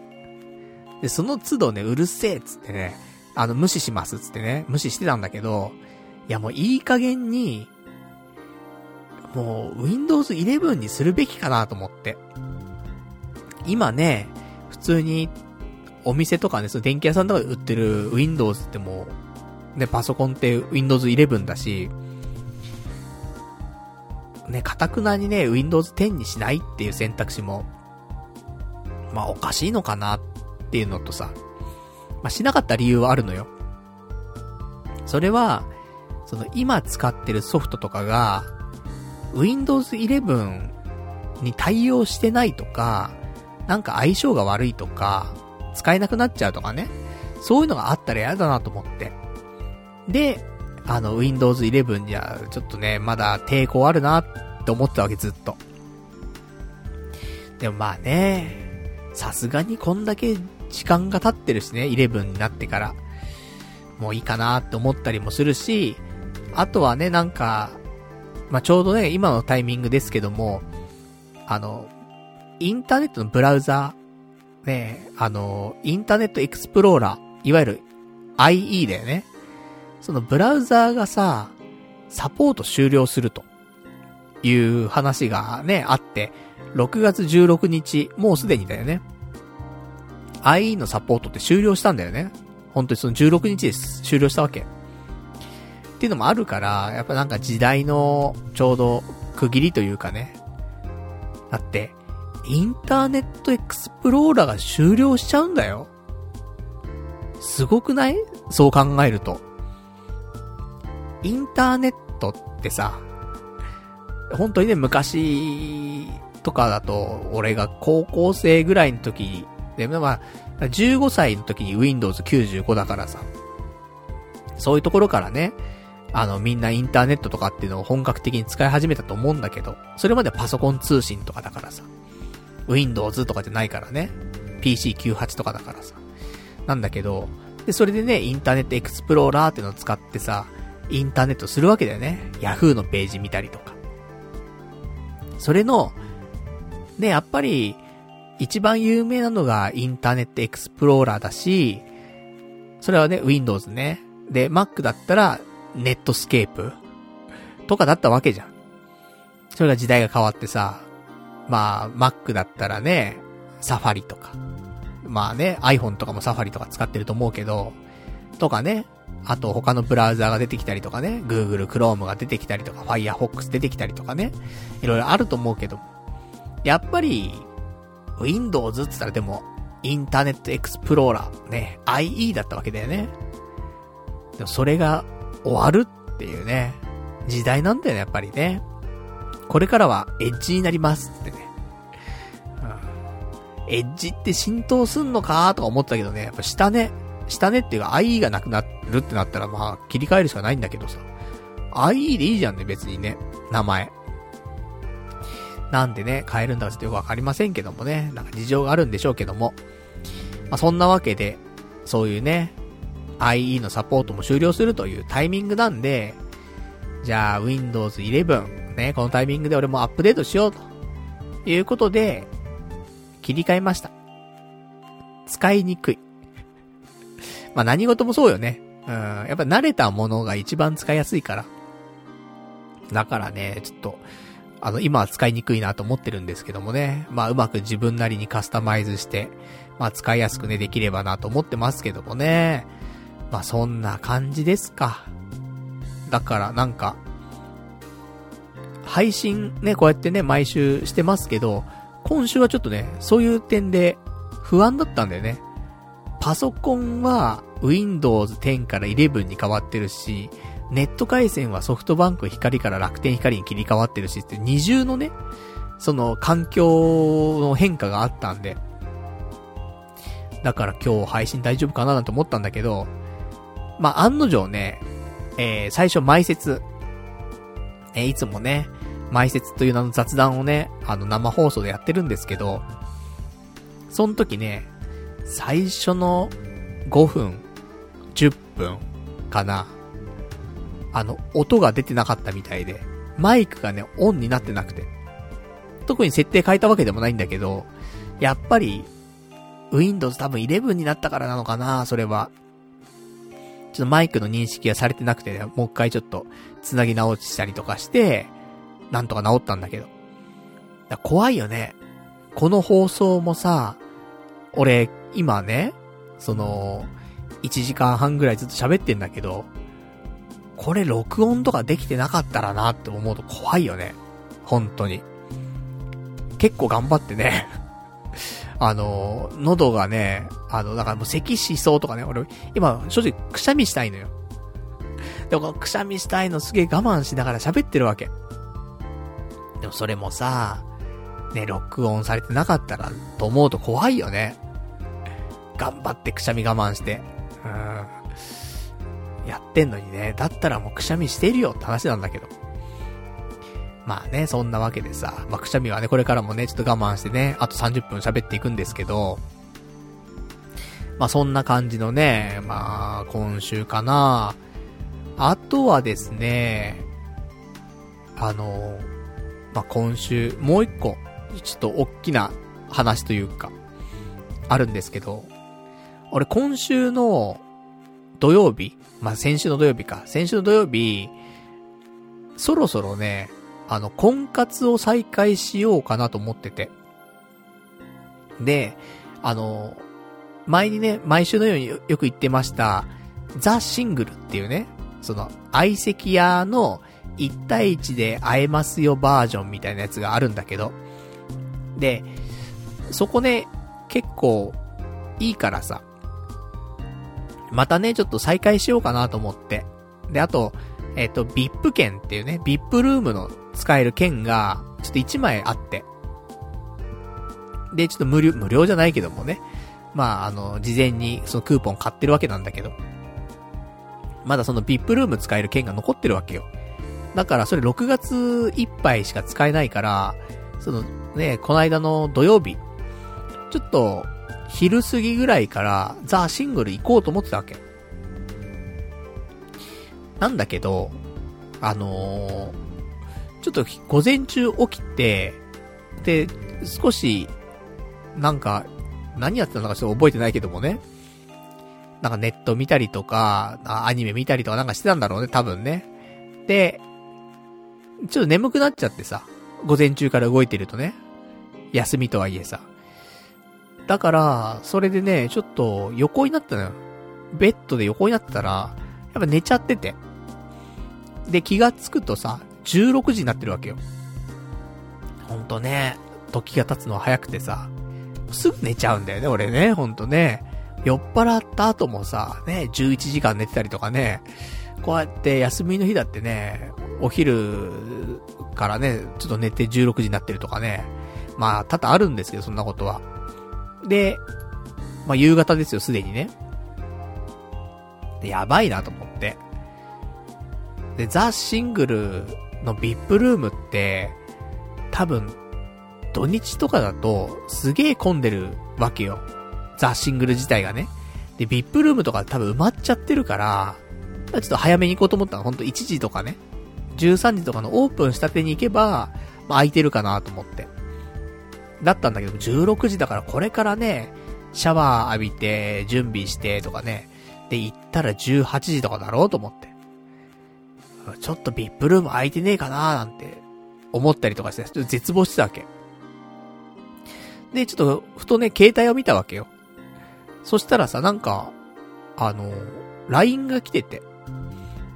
で、それあの、結構久しぶりな人からの LINE でさ、で、お久しぶりですって来ててさ、で、あの、これからバーベキューするんですけど、来ませんか？って来てて。と、当日と思ってさ。しかも連絡来てんのが15時ぐらいなわけよ。で、俺が気づいたのはね、起きたばっかりだから16時ぐらいだからもう1時間経ってんだけどさ、連絡来てから。そしたらなんか、その15時から19時の間で、バーベキューをすると。で、場所は、新木場にある、夢の島ってあるんだけどさ。まあ、昔のイメージだと夢の島ってさ、ゴミのね、埋め立て地っていうイメージなんだけど、今はね、なんかそういうちょっと公園っぽか、っぽくなったりとかしてね、バーベキューとかできるような場所があったりとか、なんかいろいろあるんだけど、で、それ新木場にあると。で、夢の島でバーベキューね、これからするんだけど、よかったらね、内藤さん来ませんか？つって。連絡が入ってたわけ。で、まあ、1時間経っちゃってるしな、すでにと思って。それだし、もう当日の当日って何なんだろうって思うし、そもそも、バーベキュー行ったら、酒飲むじゃん。もう、酒飲むの怖くて。で、ちょっともう記憶なくした週だからさ、水曜日記憶なくしてるわけ。まあ言ったら木曜日も記憶なくしてるよね。で、そんな中、金曜日、ね、一日、中一日の土曜日だからさ。ここでバーベキュー行って酒飲む？と思って。でもさ、俺思うのはさ、やっぱり、ね、今回そうやって連絡くれた人も、すごい久しぶりで、コロナ前とかなんだよね。連絡とか取ってたのが。だからさ、やっぱりなんかそういうタイミング。しかも、あの、ね、バーベキューだからいろんな人が来るんだけど、その中に、前に、あの、今ちょっと渋谷で飲んでるんですけど、あの、パルさん来ませんか？みたいな、誘ってくれた人たちがいたりとかね。まあ結局俺は断っちゃったんだけど、その時ね。あの、なんか理由つけて、ちょっと行かないっす、みたいな、いう話を、まあ、次の日仕事だからとかなんか言ったのかな？うん、まあリアルにそうだったんだけど。で、結局なんか、昔だったら無理してでも行ったかなーなんてところだったんだけど、うん、ちょっと気も乗らなかったしね。あの、メンタルブレイクしてた時だったから。だからちょっと、あのー、無理して行くのもなーと思ってね。次の日も仕事だしと思って。で、ちょっと断っちゃった。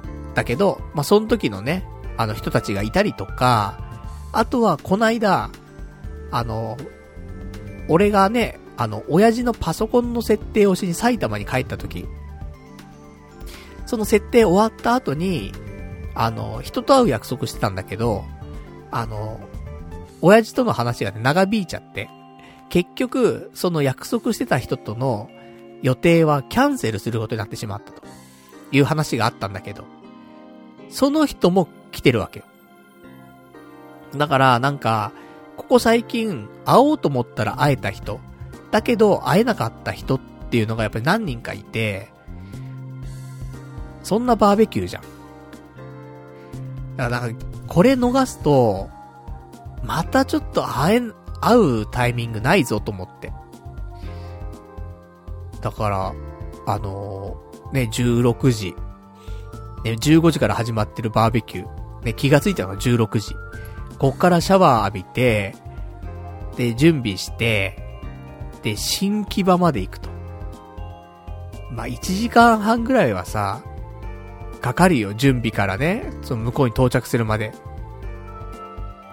そしたら、どんなに早く着いても17時半とかだよね。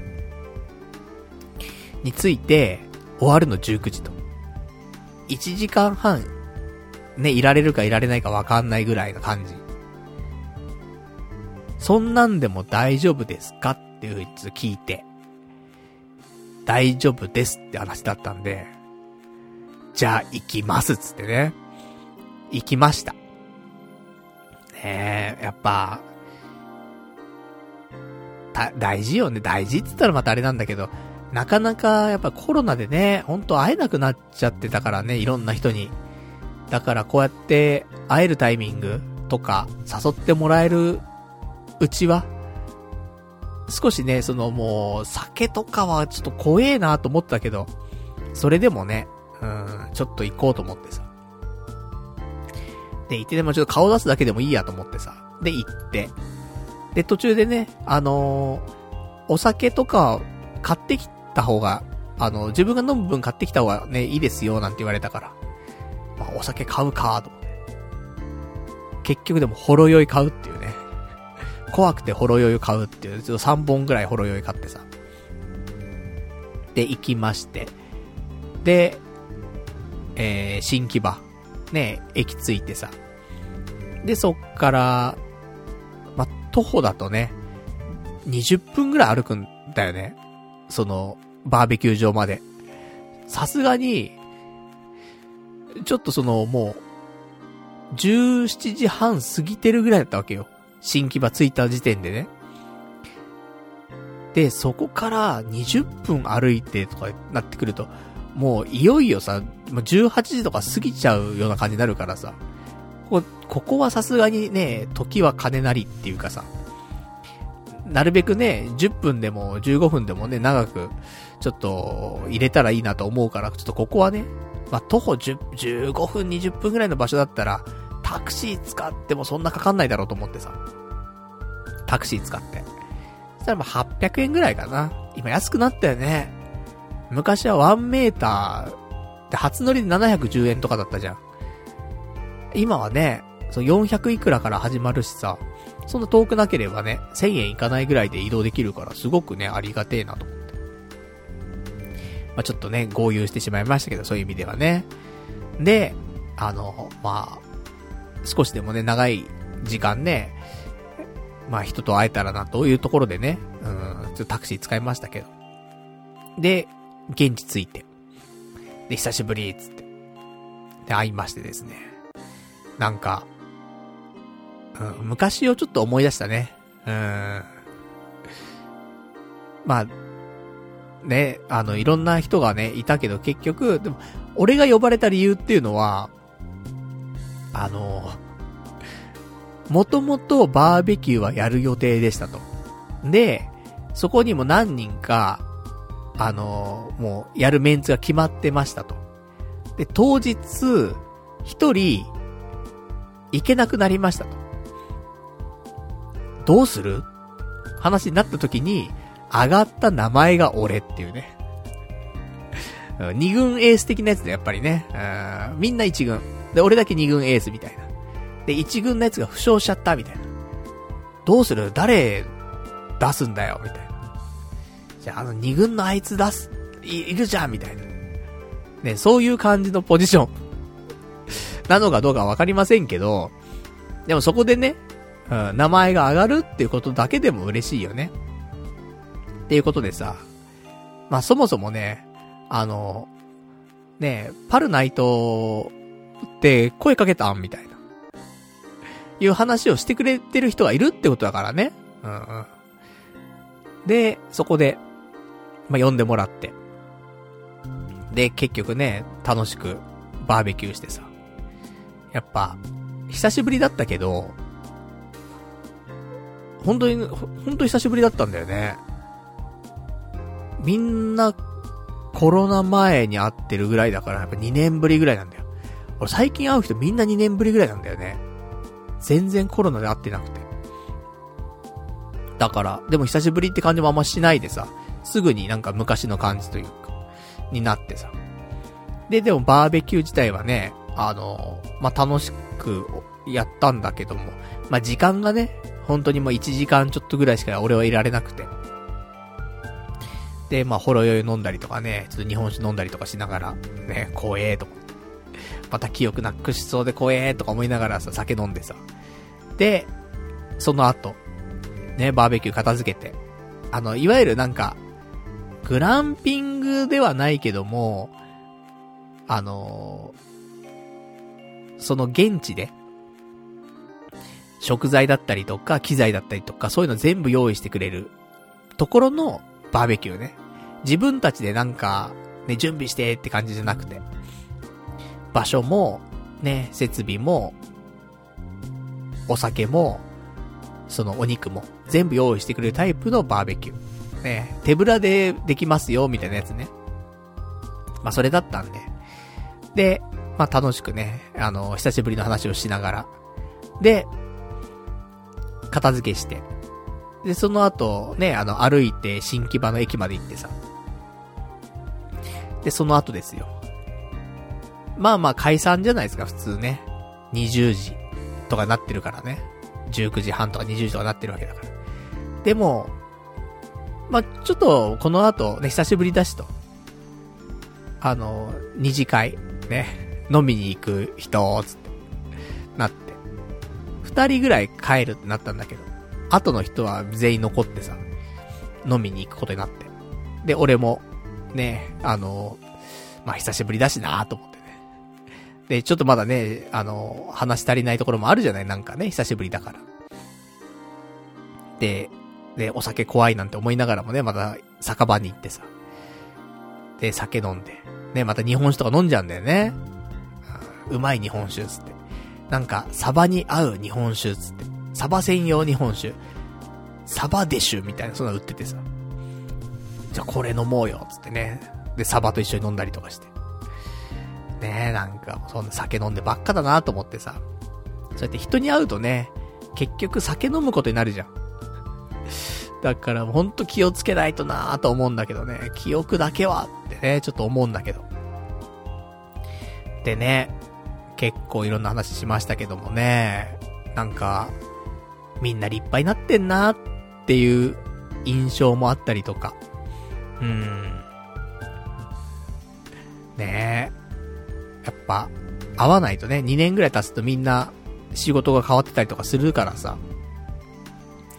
ねえ、なんか、この人はね、あの、ずっと同じ仕事してて、この人は転職して、この人はどうなってとかさ、なんかいろいろあるんだなーなんて思いながら。で、そんな中、ね、パルナ伊藤くんは、ね、今どんな仕事してんの？つって。はい、うんこみたいな仕事してます。つってね。まあ、やってますけどもね。ほんとでも、この今の仕事もね、もうどうするか考えなくちゃいけないんでね、ちょっとね。その、これからも今の仕事をね、まあ、継続できるうちは継続するのか、もしくは、まあ、ね、切りいいところでやめて、他の仕事をするのかとかね。いろいろ考えなくちゃいけないこと多くてさ。本当はちょっと先延ばしにいろいろしてたんだけど、これまで。これまでっていうか、これま、これまでもそうだし、あと本当は今年中にね、いろいろ決断しなくちゃいけないこと、やるとかやらないとかね、いう話もあるんだけど。でもそれも、まあ言ったらあれもう年末ぐらいまでに考えればいいかなってずるずる行こうかなと思ったんだけど、まあそうもちょっと言ってられなくなってきまして。まあほんと今月いっぱいぐらいでね、まあいろんなちょっと、ね、答えを出さないといけないかなと、決断しないといけないかななんてね、いう感じではあるんですけどもね。まあ、そんな仕事の話だったりとかさ。なんか、ほんと昔の、あの、まあこれあんま言わない方がいいかなと思ったんだけど、結局言うんだけど、昔のね、あの、俺が、はしゃいでた頃あるじゃん。まあ、いわゆるね、あの、リスナーの方から言われる、あの、会社名で言うと、あの、ジャストアイデア株式会社ってよく言われるんだけど、ね、ジャストアイデア株式会社の頃のね、人たちよ。まあみんなね、あのー、いろいろと転職したりとかなんだ、ね、あるからね、そんなみんな、ジャストアイデア株式会社にいたわけじゃないんだけど、今はね。だけどまあその人たちとね、あとは元、ね、ジャストアイデア株式会社の人たちと、まあバーベキューをしたって話なんだけどさ。だからなんかね、その頃のね、その、なんか、はしゃいでた飲み方っていうの？それをね、またやってんなと思って。あの頃、ね、あのー、長らくね、このラジオ聴いてくれてる人はもしかしたら知ってるかもしれませんし、最近聞き始めたよなんて人はね、知らないかもしれませんけど、私もね、ここ何年かぐらい前はですね、正社員でバリバリ働いてた時期もあるんですよ。でもその時ですね、やっぱりなんか、うーん、スタッフみんな、ね、気が合うというか。まあわかんないよ。俺は気が合うなと思ったけど、みんなはどう思ったか知らないけど。でもまあ、楽しくね、プライベートを一緒に遊んだりとかする仲だったりとかしてさ。で、毎週酒飲んでてさ。もうね、なんだろうね。毎週朝までカラオケみたいな、いう時期があったんだよね。はしゃいでた時期が。俺にも。つっても、ここ5年ぐらい前だと思うんだけど、言ってもね。そんなさ、あの、まあ、はしゃいだ飲み方ね。を今回もね、なんかその片鱗というか、わ、こんなんで飲んでたと思って。うん。うん、なんか、だ俺もお酒怖いと思ってさ、その場に行ってるんだけど、飲んでんだよね。なんか、その、乗せられ、乗せたり乗せられたりでさ、飲んじゃうんだよね。あ、こんな感じで飲んでたつって。酒なくなったなつって。わ、注文してるつって。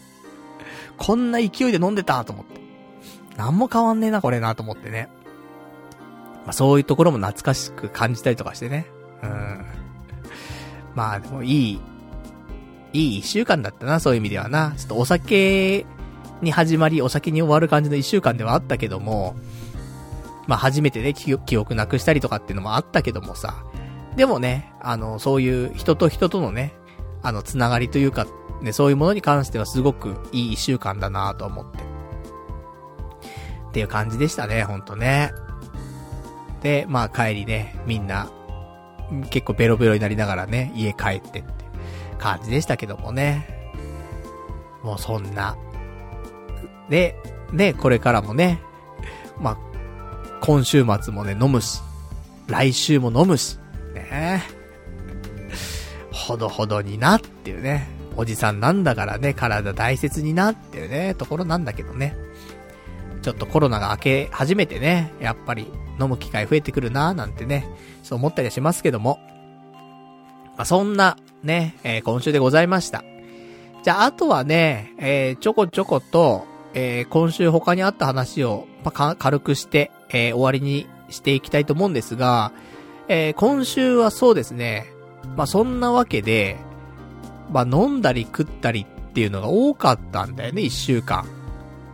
しかも、俺、毎日ね、あの、お昼、マック行ってんだけど、で、マックで食べるものは、えー、マックチキンナゲットの5個入りと、あとは、今は最近ね、アイスコーヒーの M サイズ。ね、クーポンで100円だからね。とかで、まあ、合計300円をね、えー、使ってお昼食べてるんですけど、これだけだったら、痩せてくんだよね。で、あと夜焼きうどん食ってればね、痩せてくんだけど、今週ですね、そんな飲み食いする日々もあったりとかする中で、あの、普通にね、バーガーも食べちゃってお昼に。グランドビッグマック食べたりとかさ、今日とかサムライマック食べちゃってさ。あの、ポテトはつけないよ。ポテトはね、ほんと太るから、ポテトはつけないんだけど、まあ、その、水分と、あの、バーガーね。っていう組み合わせでね、ちょっと食べちゃってたんで、体重が今週増えております。えー、先週、60.9キロでした。それだって太ったんだよね。太ったって戻ったんだよね。本当は60キロジャストぐらいまで一回落ちたんだけど、先週は60.9キロと少し戻しましたと。で、えー、今日、えー、家帰ってきたタイミングでは、61.4キロ。で、ご飯食べた後61.9キロ。だったんで、先週よりもね、1キロ増えてます。ほぼ62キロだね。でもね、なんか、ね、そうやって人に会うとさ、あ、パルさん、痩せたねって言われんだよね、最近ね。なんか、痩せたっていうか縮んだねって言われるんだよ、少しね。うん。シュッとしすぎてる感じ。腹は出てんだけどね。その、腹にだけ最後残ってて、そこ以外が全部肉落ちてるから、なんか、すごい細く見えんだよね、なんかね。ちっちゃくなっちゃって見えるらしいよ。まあ、華奢だからね、俺もね。骨格が華奢っていうね、タイプなんで私もね、やらせていただいてますから。だからね、そう、少しちょっとね、戻ってきちゃってるんでね、また、また焼きうどん生活をね、ちょっとやっていかないといけないななんて思ってはいるんですけど、なんか、やっぱ60キロの壁って、でかいね。50、59キロ台なかなかならないもんね。まあ、そんなわけでちょっとね、あの、また改めて、ね、ダイエットしないといけないなと思いつつ、多分今週もね、ラーメン一回行きたいし、で、週末はね、鍋食いに行ったりとかするし、うん、体重あんま変わんなそうだね。うん、まあ、太んないように、ね、ちょっと維持できたらなと思ってますけどもね。あとは、えー、今週あったニュース、一個。あの、アンナミラーズ。アンミラね。アンミラのその高輪店っていうのがあるんだけど、皆さんご存知アンミラね？制服、そのなんか、ウェイトレスさん。今なんていうかちょっとわかんないけどもね、いわゆるウェイトレスさんの、その制服が、まあ可愛いと。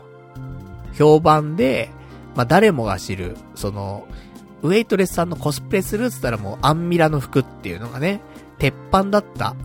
ね、そのアンミラ、アンナミラーズ。っていうね、えー、お店があるんだけど、もう今日本にあと1店舗しかなくて、高輪店っていう、まあ、品川駅のね、目の前にあるお店があるんだけど、そこしかもうね、存在してなかったんだけど、なんとこの度、8月31日にですね、アンミラ高輪店、閉店というニュースが流れてきましてですね。いや、悲しいなと思って。まあ、つっても、ね、俺も一回しか行ったことなくて。ね、行ったのも、ね、そんななんか昔にさ、そん、ね、行ったとかじゃなくて、最近よ結構ね。えっ、ー、とね、調べてみたらですね、ラジオ的には第608回、2020年の8月10日の配信の放送でですね、アンミラに初めて行ってんだよね。2年前ぐらい。なので、まあ、結構最近なんだけどさ、早いね、でもね、アンミラの話した回、ね、覚えてる人いたら、あれだけどさ、あれもう2年経ってんだって。こないだじゃない？アンミラ俺が言ったなんてね。うん、なんかもう時代の流れが早くても怖いよね。だからまあ、童貞ネットのね、その、まあ、ポッドキャストとかでも、その、毎回その放送回は、あ、でも書いてないか書いてんのかな？一応こんな話しました、みたいなのをちょっと書いたりすんだよね。あとは、童貞ネットのホームページとかでは、あの、一応更新記事としてね、こういうこと喋ってますよって。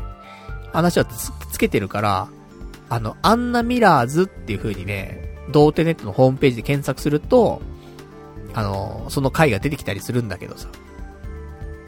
だからなんかね、そういうのちょっと遡ってみたらさ、え、これ、これ5年前？とかさ、そんなのすげえ多そうだなと思って。ねえ、アンミラが2年前なんだからね。恐ろしいもんだななんて思って。まあ、あのー、そんなニュース流れたからさ、めっちゃ今混んでるらしいんだけど、アンミラ。でも、8月末までだから、まあ、7月8月でね、1回ぐらいね、ちょっともう1回訪問してもいいかなってちょっと思ってますけどもね。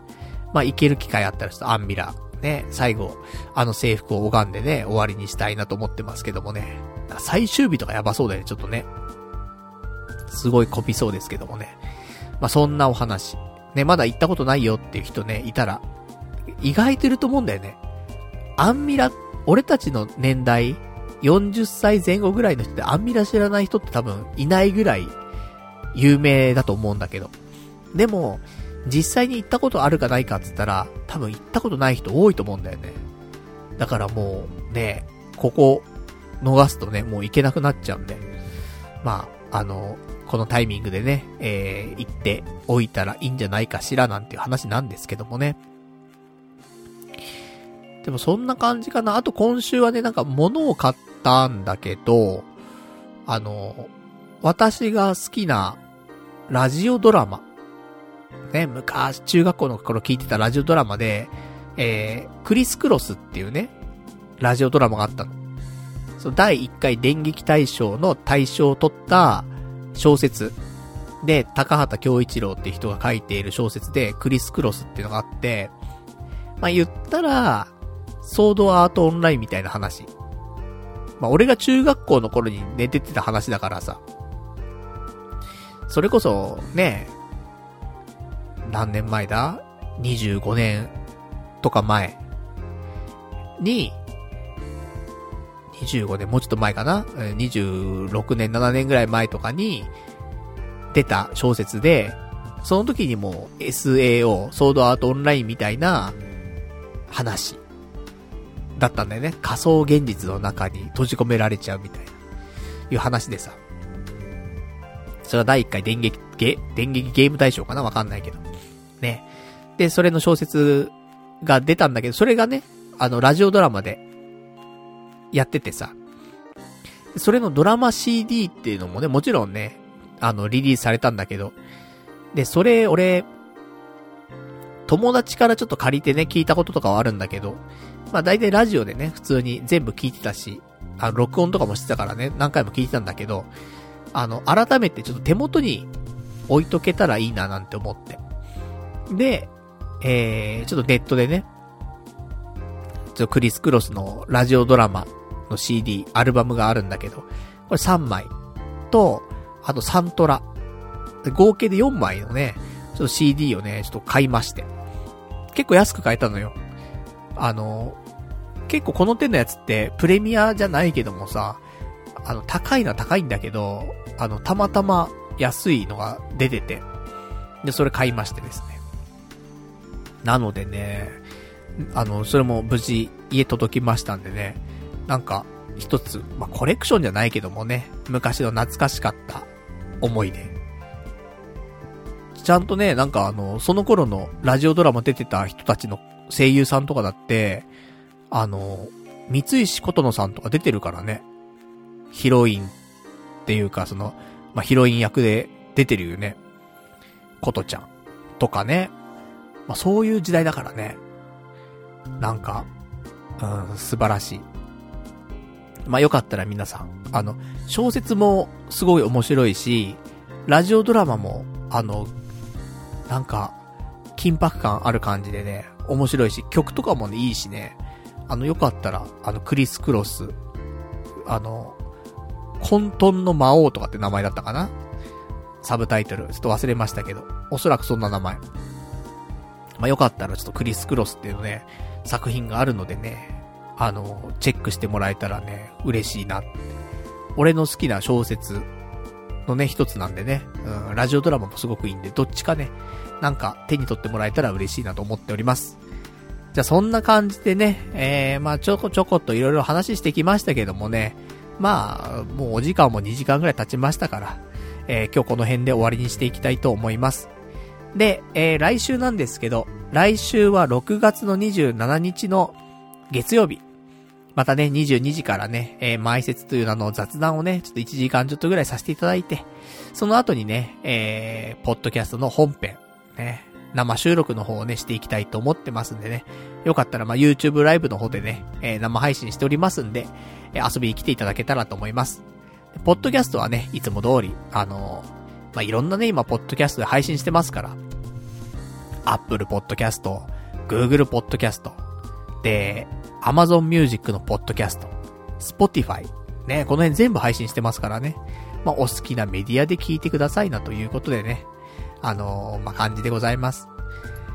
まあね、なんか、いろいろと、ね、目まぐるしく変わっていくね、昨今でございますけどもね。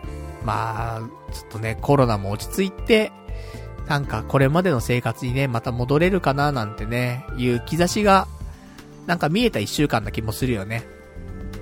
なんでね、あとは本当に、さっきもちょっと言いましたけど、これからね、じゃあ、その後どうするんだと。仕事なりね、なんなり。これから、ね、まだ、生きるわけですよ、私もね。なんで生きてるのなんて言いながらもさ、まあ、生きる意味もわかりませんけども、まあ、死ぬ意味もわかんないからね、まあ、生きるんですよ、結局。ね、理由もないし、ね、死ぬ理由もないし、まあ、生きる理由も特にないんだけど、まあまあ、ね、親が健在とかね。まあ、生きる理由はいくらでもあるんだけど。あまあね、あのー、今後、まあ、41、ね、今年2位になっちゃいますけど、まあ、最低でもあとま、20年は生きるわけじゃん。で、良ければ40年ぐらい生きるわけじゃん。そう考えたらさ、ね、まだまだこれから未来とかね、いうことを考えなくちゃいけないんだよね。で、その未来の決断は、本当ここ、1週間とか、2週間以内ぐらいに、決断をしないといけないのにちょっと迫られてきているんですわ。っていうことに、昨日かな。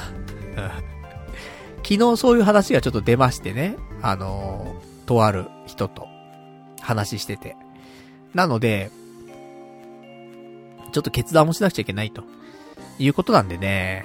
うーん。まあ、いろいろと考えなくちゃいけないね。いろいろ調べたりとか、これからどうしていこうかとか、生活の優先順位だったりとか、なんか、ね、やんないといけないななんてちょっと思ってますんでね。うん。まあ、かといって、ね、このラジオで、じゃあその話、ね、全部できるのって言うと、まあ、それもなかなかできないからさ、今さ。ね、あんまり仕事の話はね、あの、このラジオですると、ちょっと実害がね、あったりもするからさ。まあちょっと控えさせてはいただくんですけどもね、本当はちょっと喋りたいところはある。うん。いろいろね、迷、迷ったりもするしさ。で、ね、今後こういう風にしていこうかなとかね。なんかみんなにも報告できたらなと思うんだけどね。まあ、個別で、ね。気になる人いたらね、まあ個別でとかね、ちょっとなんか、オフ会じゃないけどもね、うん、ちょっと会って、ね、食事でも、することがね、もしあればね、リスナーの方とね、まあ、その時でもちょっとね、お話ししたりとかね、できたらなとは思っておりますんでね。まあ、まあ、オブラートにね、包みながらね、うん、なんか、うん、いろいろ濁しながらね、このラジオでも少しはね、ちょっと言っていきたいと思うんですけど。まあ、そんな、これからの未来、ね、考えなくちゃいけない、そんな一週間になりますんで。